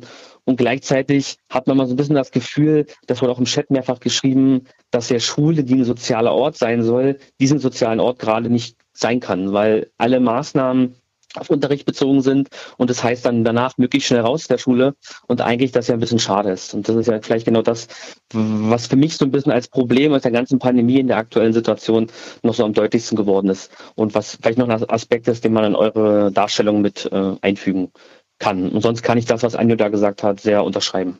Mhm. Anjo nickt jetzt wieder vor allem bei dem äh, Aspekt, den Pierre angesprochen hat, dass Schule als sozialer Ort unter Pandemiebedingungen nicht so funktionieren kann, ähm, wie es eigentlich sein sollte. Ist das so? Ja, also kann man was so sagen. Wie gesagt, ähm, wir haben, oh, wir ja. haben, ähm, man merkt, wie schon beschrieben wurde, dass man zur Schule geht und dann geht man wieder nach Hause. Die sozialen Umstände in der Schule, dass man sich in der Pause zusammentrifft und zusammen spricht, ist deutlich reduziert.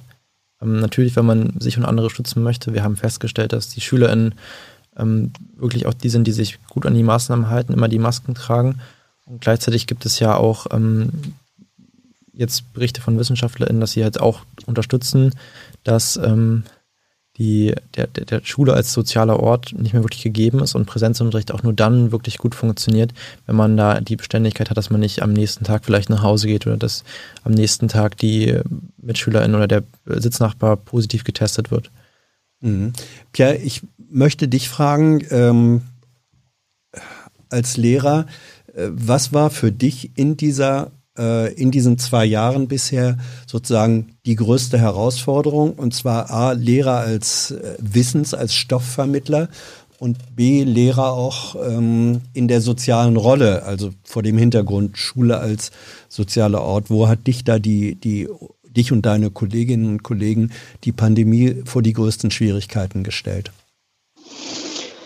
Ich glaube, als wenn man den ersten Part nimmt, den sozialen Ort erstmal rausnimmt, dann ist es tatsächlich gewesen, dass wir ja ständig ändernde Bedingungen hatten. Von heute auf morgen wurden Schulen geschlossen, es wurden Klassen in die Wechselunterricht geschickt und Planungen wurden über den Haufen geworfen. Man fing wieder von vorne an, was manchmal bei uns zu so absurden Situationen geführt hatten, dass eine Klasse geteilt worden ist und dann in zwei Klassenräumen nebeneinander beschult wurde, quasi vom gleichen Lehrer, der gleichen Lehrerin, was ja aus Grund der Abstände, die am Anfang eingehalten werden sollten, ja ganz sinnvoll war und ganz richtig war, aber was natürlich irgendwie auch zu einer merkwürdigen Unterrichtssituation führt, wenn man da zwischen Klassenräumen hin und her pendelt und dann eine Woche später war es wieder anders. Also diese Anpassung quasi waren extrem verbunden mit natürlich, das habt ihr heute aber auch schon besprochen, gesprochen, mit einer zunehmenden Technisierung und der Frage, wie schaffe ich Unterricht digital zu gestalten, was, glaube ich, für viele Lehrer einfach ein unglaublich großer Schritt war. Also selbst wenn man aus einer Schule kommt, die digitalisiert ist, heißt noch lange nicht, dass jeder mit digitalen Medien umgehen kann oder dass er überhaupt zu Hause in der Lage ist, sinnvoll digitalen Unterricht in der Distanz zu gestalten.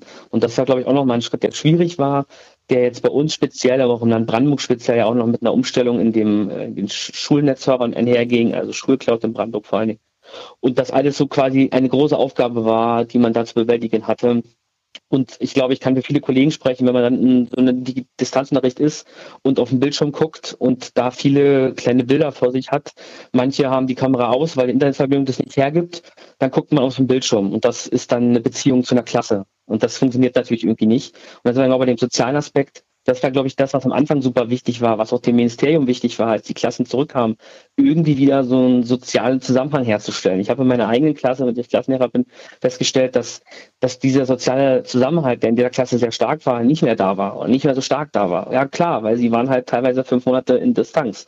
Und das wieder aufzubauen, war eine große, große Aufgabe. Und man muss ehrlich sagen, das hat in diesem Schuljahr gut begonnen und ist dann natürlich mit der zunehmenden Aussetzung wieder des Präsenzunterrichts, den höheren Erkrankungen und den neuen Regeln entsprechend wieder ein bisschen schwächer geworden. Und das ist, glaube ich, das ist was, was als langfristige Aufgabe bleibt. Sicherlich an einem Gymnasium haben wir jetzt nicht so die Leistungsproblematiken wie andere Schulen. Das ist natürlich an einer Schulform vielleicht nochmal ein bisschen stärker als bei uns. Aber dieser soziale Aspekt, auch verbunden mit natürlich bei vielen so persönlichen Ängsten, die durch die Pandemie einhergingen, das ist so die große Aufgabe, der man sich äh, stellen musste. Um Du bist Beamter, Pierre, ne? Ist das richtig? Ja, ja. ich bin Beamter, ja. So, das heißt, äh, du kannst vielleicht auch nicht alles äh, öffentlich sagen, was du sagen würdest. Das, das äh, Beamtenrecht setzt da äh, bestimmte Grenzen auch.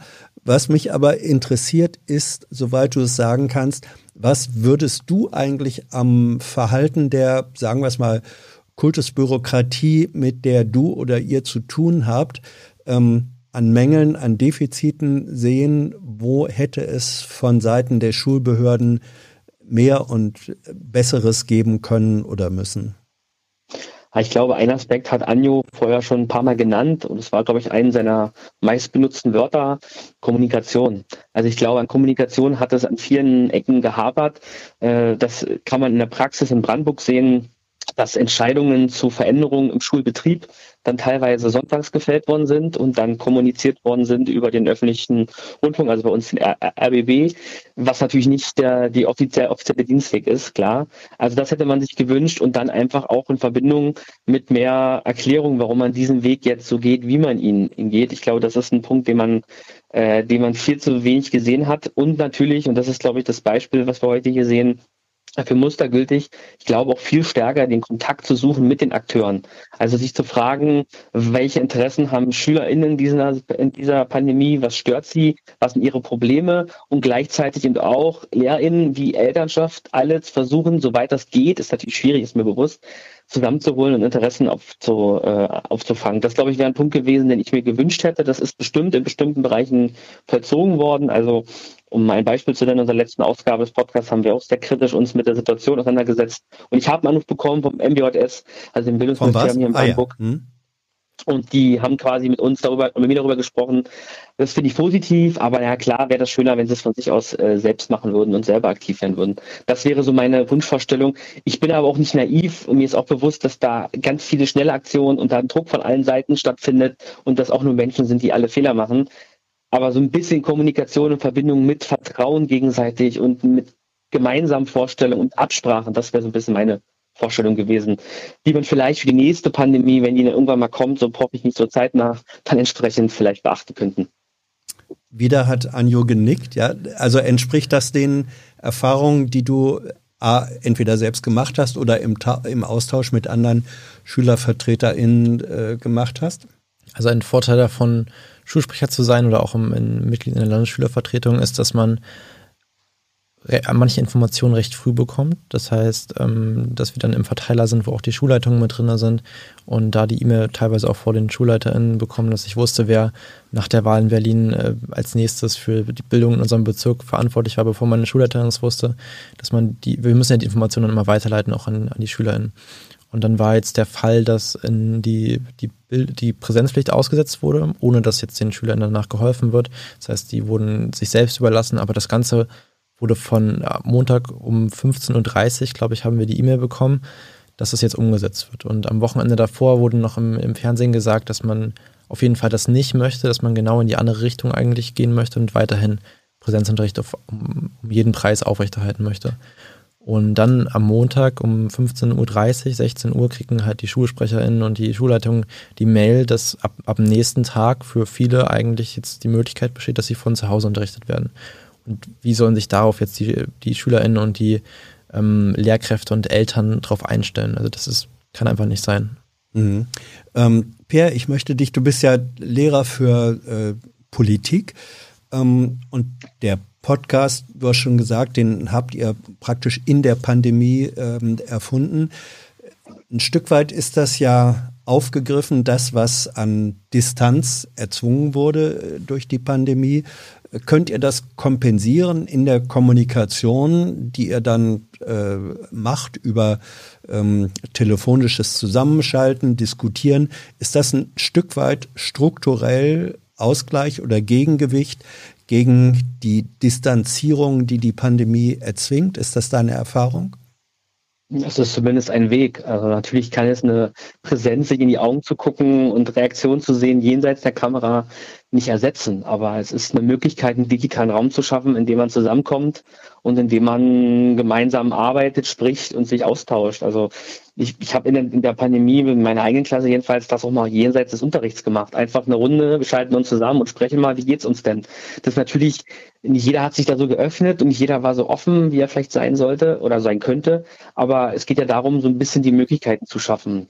Und letztlich ist es dann bei jedem Einzelnen, wie er das nutzt. Aber klar ist auch, und das wird, glaube ich, jeder bestätigen, es ist immer schöner, jemand ins Gesicht zu schauen und zu sehen, wie reagiert er oder sie äh, jenseits, wie gesagt, der Kamera. Und äh, ich kann die anderen sehen und kann darauf reagieren, als wenn ich irgendwelche Kameras äh, schaue. Bei uns, wie gesagt, sehr häufig eben ausgeschaltete Kameras. Aber ja, das ist eine Möglichkeit und das ist eine Variante, um zumindest irgendwie sowas herzustellen wie Kontakt. Denn das, was vorhin so kritisiert worden ist, auch von der ersten Anruferin, dieses Alleine lassen dieser Zeiten, diese Distanz von vielen, die dann eben nur ihren eigenen ihren eigenen, ihr eigenes Kinderzimmer oder ihr geteiltes Kinderzimmer hatten und mehr nicht gesehen haben, äh, für die ist es sehr wichtig, da irgendwie rauszukommen. Und wenn man so ein bisschen Imagination schaffen kann, dann hilft das ja vielleicht auch schon so ein bisschen in diesem sozialen Aspekt. Aber ersetzen die Präsenz kann es natürlich nicht. Mhm. Anjo? Kann ich nur so bestätigen. Also wir wollen, wenn wir halt die Schutzmaßnahmen in den Schulen hätten und wenn sich nicht so viele Kinder infizieren würden, dann wären auch nicht so viele Kinder natürlich zu Hause und müssten in Distanzunterricht beschult werden. Oder dann wäre nicht die Gefahr für einige Gruppen so groß, dass sie von zu Hause beschult werden müssen. Von daher ist das der erste Schritt, die Schulen sicher zu machen, damit man gar nicht erst in den Distanzunterricht gehen muss. Ähm, Pierre, ich habe äh, eine Frage, ähm, wurde reingereicht. Kannst du etwas sagen zur, Impfquo äh, zur Impfquote, sowohl im Kollegium äh, als auch bei deinen SchülerInnen? Kann ich nicht, also kann ich nicht mit voller Sicherheit, also so gut wie das Anjo machen konnte, kann ich es nicht. Ähm, ich bin sicher, dass sehr viele geimpft sind, aber es gilt Datenschutz, wir, wir darüber nicht informiert. Bei den Schülern kann ich es bei den Gruppen sagen, bei denen wir die Testung kontrollieren, denn jeder, der geimpft ist, noch doppelt geimpft, reicht ja aus, äh, braucht sich im Prinzip aktuell nicht testen. Wir testen in Brandenburg noch dreimal in der Woche, bald jeden Tag. Und da überprüfe ich natürlich jedes Mal das Impfzertifikat. Und da kann ich sagen, dass die Impfquote in der Oberstufe, so jetzt meine Wahrnehmung, heißt bei uns 11., 12. Klasse, ähm, relativ schnell sehr hoch war. Ähm, und in den jüngeren Klassen ja auch aufgrund der Verzögerung, auf die Anja zu sprechen kam und der Empfehlung des RKIs und so weiter, ein bisschen gedauert hat. Aber auch da nimmt es zu. Äh, gleichzeitig haben wir aber eben auch parallel dazu die Fälle und die betreffen sowohl Geimpfte als auch Ungeimpfte. Insofern äh, ist es dann da bunt gemixt. Pierre, Dankeschön. Grüße ja. nach Potsdam. Ähm, ja. Anjo, hier, Johannes. Ja, ciao. Danke, danke, danke an euch beide. Mach's gut. Äh, hier wird gefragt, Anjo, ähm, wie viel Rück von, von User X, äh, wie viel aus dem J Jung und der Forum, wie viel Rückhalt hast du eigentlich bei deinen Mitschülern und Schülerinnen? Gibt es dort auch Widerspruch, vielleicht gar Leute, die ihn als überängstlichen Freak betrachten? Also was habe ich bisher noch nicht gehört. Ähm, es gibt mehr das Verständnis, dass natürlich ähm, die Sicherheit, also es gibt keinen Grund, warum wir nicht diese Sicherheit haben, dass wir aktuell nicht ähm, die, die Luftfilteranlagen haben in den Klassen, die wir gut gebrauchen könnten. Also ich, ich möchte hier keine Panik schieben, aber das sind halt einfach Mittel, die man einsetzen kann, wo man ähm, die Gesundheit von vielen SchülerInnen einfach verbessern kann, schützen kann. Auch einfach das Infektionsgeschehen in, in den Schulen einfach verringern kann, das verhindern kann, dass die SchülerInnen die Infektion mit nach Hause tragen. Und da sehe ich keinen Grund, warum man das nicht machen sollte. Also äh, was hier als sozusagen als eine Möglichkeit angesprochen wird, dass es SchülerInnen gibt, die, die sagen, du hast doch ein Rad ab und bist hier der Panikmacher oder so. Das ist dir noch nicht begegnet. Ja. Jonas äh, schreibt, ich bin in der Schülerinnenversammlung meiner Schule und im Vorstand des Stadtschülerrates Hannover. Das niedersächsische Kultusministerium hat uns gebeten, eine Umfrage zu den Empfindungen meiner MitschülerInnen durchzuführen was ich mit ein paar Freunden und MitschülerInnen in meiner Schule gemacht habe. Dabei gab es die Fraktion, die Anjos Bedürfnis nach Sicherheit teilt, aber es gab circa genauso viele SchülerInnen, die soziale Kontakte und Sport vermissen, was einem Teil seiner Forderungen widerspricht. Was ich mich frage, ist Anjo sich bewusst, was Schulschließungen für einige Jugendliche bedeutet? Ja, das bin ich mir voll bewusst. Ich bin mir bewusst, dass die Lockdowns nicht gut für uns waren. Ähm, gleichzeitig sind Infektionen nicht für uns gut und gleichzeitig fordern wir keine Schulschließungen. Also wir möchten, dass die Schulen offen bleiben. Wir möchten, dass der Schutz in der Schule gewährleistet wird, auch nicht unbedingt direkt mit Einschränkungen bezogen, sondern dass man bessere Tests hat. Das hat ja nichts damit zu tun, als ob, ob ich jetzt weniger Sport machen kann, dass ich jetzt am Anfang der Woche einen besseren Test erhalte. Und gleichzeitig äh, Lüftungsanlagen, die schränken ja nicht meinen, meinen Unterricht ein. Mhm. Von daher ähm, möchten wir nicht das eine oder das andere, sondern wir möchten, dass beides gut gemacht wird. Damit ist eine Frage von Elio äh, zum Teil beantwortet. Ähm, die geht, möchte Anjo auf gar keinen Fall Schulschließungen? Das ist auf jeden Fall zu vermeiden, ja. Mhm. Und, ja. ja. wir haben wieder einen Anrufer, einen Anruferin. Hallo, hier sind Anjo und Hans. Wer ist da? Hallo, Aljoscha aus Dresden. Aljoscha, wir grüßen dich. Ja, Grüße zurück. Ich habe äh, zwei Fragen im Wesentlichen eigentlich. Ja. Äh, vielleicht muss ich ganz kurz dazu noch sagen, mhm. ich habe quasi, ich bin 18 Jahre, ich habe letztes Jahr mein Abitur geschrieben, also auch quasi in der Corona-Zeit. Und die erste Frage könnte man so ein bisschen fast auch als Kritik auffassen. So ist es eigentlich gar nicht gemeint. Ich, als ich mir die Forderung durchgelesen habe von euch, Ando, da ja, also wäre ich noch an der Schule, hätte ich sie wahrscheinlich eins zu eins zu unterschreiben können. Aber an meiner eigenen Schule habe ich so ein bisschen die Erfahrung gemacht, dass sich viele Schülerinnen und Schüler nicht so ganz konsequent an die Maßnahmen selbst gehalten haben. Und leider auch viele Lehrkräfte, das mag halt an unserer Schule gewesen sein, zum Beispiel eben nicht konsequent gelüftet haben oder, sag ich mal, äh, letztes Jahr waren die Regeln dann noch ein bisschen anders. Beispielsweise bei offiziell damals noch als Kontaktperson geltenden Schülerinnen und Schülern wurde dann gesagt, na ja, das waren schon 1,50 Meter Abstand oder so, obwohl es vielleicht ein halber Meter war. Jetzt weiß ich natürlich nicht, an meiner Schule, es kann natürlich auch nur so für mich der Eindruck gewesen sein, du hast da sicherlich jetzt nochmal ein bisschen größeres Bild, weil du ja da mehr, äh, sage ich mal, in Austausch mit anderen Schülerinnen und Schülern bist. Wie ist da dein Eindruck? Äh, gibt es da einen großen äh, Zuspruch für die Maßnahmen an den, an den Schulen? Vielleicht auch äh, insbesondere in deiner Altersgruppe, also so in der Oberstufe, 11., 12. Klasse? Also in der, Ta na klar gibt es einige SchülerInnen, die sich nicht perfekt an Maßnahmen halten. Ähm, gleichzeitig wird aber auch respektiert, dass es halt Übertragungen auch in der Schule gibt natürlich und dass man da aufpassen möchte, dass man nicht seine Freundin ähm, ansteckt in die Richtung. Und wenn wir halt diese besseren Tests, die besseren äh, Luftfilteranlagen, bessere Masken den Schülern zur Verfügung stellen, dann hat es auf jeden Fall einen, ähm, einen Benefit, einen, äh, ist auf jeden Fall gut für uns. Und dass es dann immer noch ein paar SchülerInnen gibt, die sich nicht perfekt daran halten, das ist klar. Aber damit rechnet man ja auch. Mhm. Aber dein, Eindruck, aber dein Eindruck ist quasi, sorry, äh, dein Eindruck ja. ist quasi, dass doch sich, sich viele dafür, äh, also viele das doch einhalten und viele sich konsequent an die Maßnahmen halten. Ja, Oder also, der Großteil vielleicht anders formuliert. Ein, ein großer Teil auf jeden Fall, ja. Du hattest eine zweite Frage, Aljoscha? Ja, meine zweite Frage, und das ist vielleicht, da würde ich nochmal drauf zurückkommen. Äh, du hattest es vor uns angesprochen, Hans, äh, in eurem, in euren Forderungen fordert ihr auch die äh, Abschlussjahrgänge zu entlasten. Ich habe es extra nochmal hier offen, um mir die genaue Formulierung nochmal anzuschauen. Ihr fordert hier also unter anderem auch äh, die Schaffung von Möglichkeiten für Ersatzprüfungsleistungen oder die Berücksichtigung individueller Lernfortschritte, äh, Lernfortschritte äh, durch dezentrale Prüfungsaufgaben. Ist das nicht etwas, ist auch vielleicht hier mal kritisch gefragt, ist das nicht etwas als Forderung, was jetzt schon zu spät wäre für diesen Jahrgang? Also Schwerpunktsetzung im Lehrplan beispielsweise ist ja jetzt quasi im Februar für die aktuelle zwölfte Klasse doch eigentlich schon zu spät.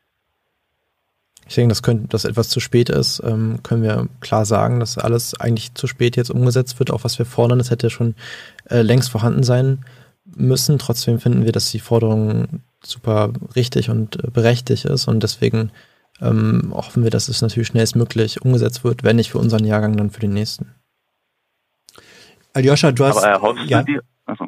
Nee, nee, du bist dran. Nee, sag ruhig. Nein, du bist dran. ja, erhoffst du dir denn, dass es noch was für deinen, also ich weiß gar nicht, was die aktuellen Regeln äh, bei euch sind. Also bei mir letztes Jahr in Sachsen war es so, wir hatten eine Schwerpunktsetzung im Lehrplan gehabt. Es wurden bestimmte Teilbereiche aus dem Lehrplan quasi entnommen oder es wurde quasi offiziell gesagt, sie kommen im Abitur nicht dran, was seitdem quasi gleich kommt. Äh, erhofft ihr euch denn, dass das noch dieses Jahr auch für euch vielleicht passieren wird? Oder gibt es so etwas in der, äh, in der Art schon? Also es gibt teilweise so etwas wie eine Verlängerung bei den Abiturklausuren, dass man da 30 Minuten oder 25 Minuten Einlesezeit hat in die Prüfungsaufgaben. Ähm, gleichzeitig merken wir, dass man einfach Unterstützung sowohl in den Klausuren natürlich braucht und als auch außerhalb, was nicht wirklich da ist. Und so eine Entlastung ist nicht nur dafür natürlich angenehm, dass wir dann vielleicht ein paar bessere Noten bekommen, sondern vor allem, weil wir uns so total stressen und psychisch belastet werden, was du vielleicht auch dann letztes Jahr mit dir, was mit dir passiert ist, was vielleicht nicht so angenehm war. Und von daher wäre wär ich auf jeden Fall glücklich, wenn da noch Konzepte umgesetzt werden. Ähm, Aljoscha, äh, du rufst aus Dresden an. Manche sagen, ja. sagen ja, naja, in äh, äh, Sachsen und Thüringen sind sozusagen die äh, Menschen, die die Pandemie-Risiken ähm, anders bewerten äh, als die Mehrheit. Diese Zahl sei besonders hoch. Ist das deine Beobachtung oder ist das eine Fehlwahrnehmung von außen? Wie war das an deiner Schule? Wie wurde da mit dem Thema unter Schüler und Schülerinnen und äh, auch Lehrern mit dem Thema Pandemie und Reaktionen darauf umgegangen? Ähm, also grundsätzlich äh, für ganz Sachsen kann ich natürlich nicht sprechen, nee, aber äh, an meiner Schule war es so, dass also ein Großteil war schon es, so die Querdenkerinnen oder Querdenker gab es vielleicht ein, zwei oder so in meinem Jahrgang, ähm, aber das war keine keine Mehrheit äh, oder irgendwie eine laute Mehrheit nicht mal, äh, eine laute Minderheit nicht mal. Hm, aber ich habe schon gemerkt, dass äh, und deswegen habe ich gefragt, dass doch auch durchaus viele ähm, und vielleicht liegt das auch so ein bisschen an der jungen Altersgruppe, äh, die die Pandemie nicht so ernst genommen haben. Das war natürlich jetzt auch vor einem Jahr, aber ehrlich gesagt, vor einem Jahr waren wir jetzt auch nicht viel an einer viel anderen Situation leider als heute. Ähm, dass dann doch viele äh, vielleicht die Masken nicht über den über die Nase gezogen haben oder äh, sag ich mal keinen Abstand gehalten haben und auch Lehrkräfte leider äh, obwohl es auch sehr engagierte gab, ähm, zum Beispiel irgendwie nicht gelüftet haben oder äh, ich hatte es genannt, irgendwie dann, falls es doch mal Corona-Infektion gab, quasi so drüber geschaut haben. Aber ich glaube, ein, ein größeres Problem äh, ist eher, was ich sehe in meiner Altersgruppe, ähm, dass doch viele der Meinung sind, dass Corona sie nicht so betrifft in der Altersgruppe, dass es für sie nicht gefährlich ist und sie deswegen unter anderem zum Beispiel sich nicht impfen lassen, weil sie quasi den Nutzen für sich selber gar nicht sehen und dann vielleicht auch nicht mal über sich selber hinausschauen, sondern quasi nur so sehen, naja, Corona, das ist was, das betrifft die Alten, das betrifft die Schwachen und das betrifft mich nicht und deswegen muss ich mich vielleicht nicht impfen lassen, deswegen weiß ich nicht, kann ich auch zur, zur Party mit 20 Leuten gehen oder so. Mhm. Das ist schon etwas, was ich äh, quasi äh, erfahre in meinem Umkreis, aber ob das in Sachsen mehr ist als in anderen Bundesländern, das mhm. weiß ich. Nee, ich habe auch äh, wirklich nur von deinen persönlichen Erfahrungen, das hat mich äh, interessiert, welche, welche Erfahrungen du äh, persönlich gemacht hast. Aljoscha, Dankeschön. Oder noch ein Punkt offen? Äh, nee, das war's eigentlich. Ja, gut. Dankeschön. Gruß nach Dresden. Mhm. Ähm, dieses, dieses Phänomen, also ich lese es zumindest gelegentlich in, in Chatformaten, dass dann wirklich geschrieben wird oder an, an anderer Stelle gesagt wird, äh, es ist eben was, die Pandemie oder Corona, Covid betrifft wesentlich die Älteren. Es ist ein Risiko für die Älteren und für die Jüngeren. Ist es, wenn es überhaupt kommt, dann eben doch wie eine Grippe. Wie, wie verbreitet ist diese ähm, Einschätzung, diese Denkungsart, hat die zugenommen, ist die weniger geworden in den vergangenen zwei Jahren? Kannst du dazu was sagen? Also was ich sagen kann, ist, dass einige Personen oder Personengruppen auf jeden Fall versuchen, diese Denkweise zu verbreiten, dass ähm, ganz oft einfach gesagt wird, ja, ähm, dass SchülerInnen einfach nur einen Schnupfen bekommen würden, dass wir Kinder ähm, nur einen Schnupfen bekommen und oder eine Grippe und das ja gar nicht so schlimm ist. Ich finde, dass es wichtig ist, über die Risiken aufzuklären, dass man nicht äh, Panik machen soll natürlich, aber dass man allen genau sagt, ja, ihr habt ein Risiko, ihr habt auch ein Risiko, auf der Intensivstation zu landen, zu sterben, was auch immer, ähm, eure, eure Großeltern zu infizieren, aber natürlich auch Langzeitfolgen, die bei SchülerInnen aktuell vermehrt ähm, auftreten. Und da ist es wichtig, auf jeden Fall zu sagen, wie man sich davor schützen kann, wie, wie stark man auch davon betroffen sein kann und das zu vermeiden. Mhm. Dazu passt in gewisser Weise, was ähm, Leon per Mail fragt. Ähm, er möchte von dir wissen, was die konkrete Befürchtung im Fall einer Durchseuchung wäre. Schließlich wird sich früher oder später jeder infizieren und Impfstoffe sind ja auch verfügbar. Also das ist die Position, äh, was wäre schlimm an der Perspektive Durchseuchung? Also das Problem ist, dass wir ziemlich viele, also nur eine recht niedrige Impfquote haben bei den jüngeren Personen und dass wenn man da betroffen ist, dass man halt doch ein, ein nicht nicht, also kein Risiko hat, was man nicht unbedingt abtun kann. Die ähm, Impfungen mit AstraZeneca wurden ausgesetzt, weil es ein Risiko gab von 1 zu 100.000, ähm, dass, dass man da ein, ähm, ein, ein Problem danach bekommen würde. Und gleichzeitig haben wir aber zum Beispiel das Risiko für PIMS zwischen 1 und 3000 äh, bei ungeimpften Kindern und Jugendlichen. Das wird stark reduziert. Ähm, PIMS, vielleicht soll ich es erklären, ähm, also eine Autoimmunerkrankung, die man dann erfahren kann, dass man nicht mehr wirklich laufen kann oder sich anstrengen kann später. Und da, das ist dann schon ein substanzielles Risiko, wenn wir davon ausgehen, dass wir 16.000, 14.000, äh, 14 Millionen ähm, Kinder und Jugendliche in Deutschland haben. Und wenn man da sich dann denkt, dass ähm, jeder Tausendste bis Dreitausendste davon betroffen sein könnte, dann ist es natürlich eine immense Zahl. Mhm. Dankeschön. Ähm, Jetzt kommt was, was ich das erste Mal in meinem Leben mache. Ich muss euch bitten, dass wir einen Moment Pause machen. Ich mache hier einen Disclaimer. Ich habe vorher zu viel Wasser getrunken und muss jetzt einfach eine Minute aufs Klo. Wir sehen uns gleich wieder. Ähm, vielleicht blendet ihr das Pausenbild. So, tut mir leid nochmal, aber lieber so, als dass hier andere Risiken äh, entstehen. Um, da wird gefragt, Systemsprenger aus dem Forum, hat die Pandemie dich eigentlich politisch desillusioniert? Welche Einstellungen hast du dem Staat und seinen Institutionen gegenüber? Hat sich das verändert? Verändert. Boah. Ähm, sagen, dass man deutlich stärker mit Politik konfrontiert wurde in der mhm. Pandemie, dass man ähm, auf jeden Fall merkt man, dass die Kinder und Jugendliche deutlich politischer geworden sind, dass man ähm, sich mehr dafür interessiert hat, was denn, also weil man halt wirklich gemerkt hat, dass die Entscheidungen von oben einen direkt betreffen. Und da hat man natürlich ein größeres Interesse, was denn da entschieden wird und ähm, möchte auch ein bisschen mitreden vielleicht. Und deswegen glaube ich, dass auf jeden Fall Politik den Jugendlichen ein bisschen näher gerückt wurde und dass es sehr interessant werden könnte. Das war eine persönliche Frage. Ähm, hat es dich, äh, das war der Wortlaut, hat es dich in irgendeiner Form desillusioniert? Hast du das, was du an Reaktionen erfahren hast oder nicht erfahren hat, äh, hast, ähm, hat das Vertrauen äh, geschwächt oder ist das eigentlich unverändert? Ich glaube, ich habe immer noch ein Vertrauen darin, dass es Personen in der Regierung und in der Politik gibt, die unser Bestes wollen, natürlich. Mhm. Gleichzeitig ähm, kriegt man, wenn man sich natürlich ein bisschen politischer engagiert, auch noch mit, dass äh, noch mehr gemacht werden könnte, dass man sich noch mehr für einen einsetzen könnte und dass da noch vieles ähm, offen bleibt. Mhm.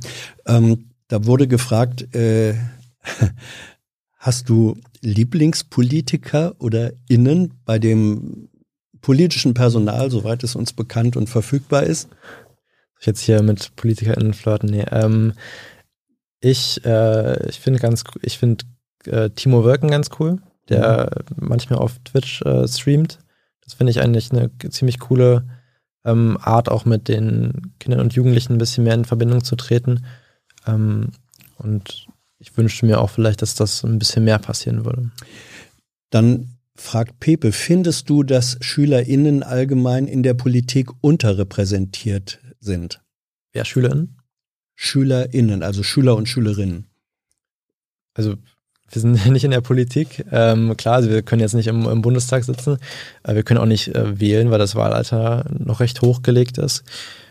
Von, und wie wir auch gemerkt haben, äh, werden wir auch nicht so oft vielleicht in Talkshows, wo es dann über uns geht, ähm, eingeladen. Das heißt, da wird, wird, dann nicht mehr mit uns geredet, sondern über uns, wie wir auch in unserem Brief drin stehen haben. Das heißt, aktuell finde ich schon, dass, es, dass wir ein bisschen unterrepräsentiert sind würde, auch das war eine Frage, äh, die kam, wäre die Situation eine andere, wenn das Wahlalter niedriger wäre, also generell niedriger wähle, sagen wir, äh, wäre Wahlalter 16 für, für alle Wahlen?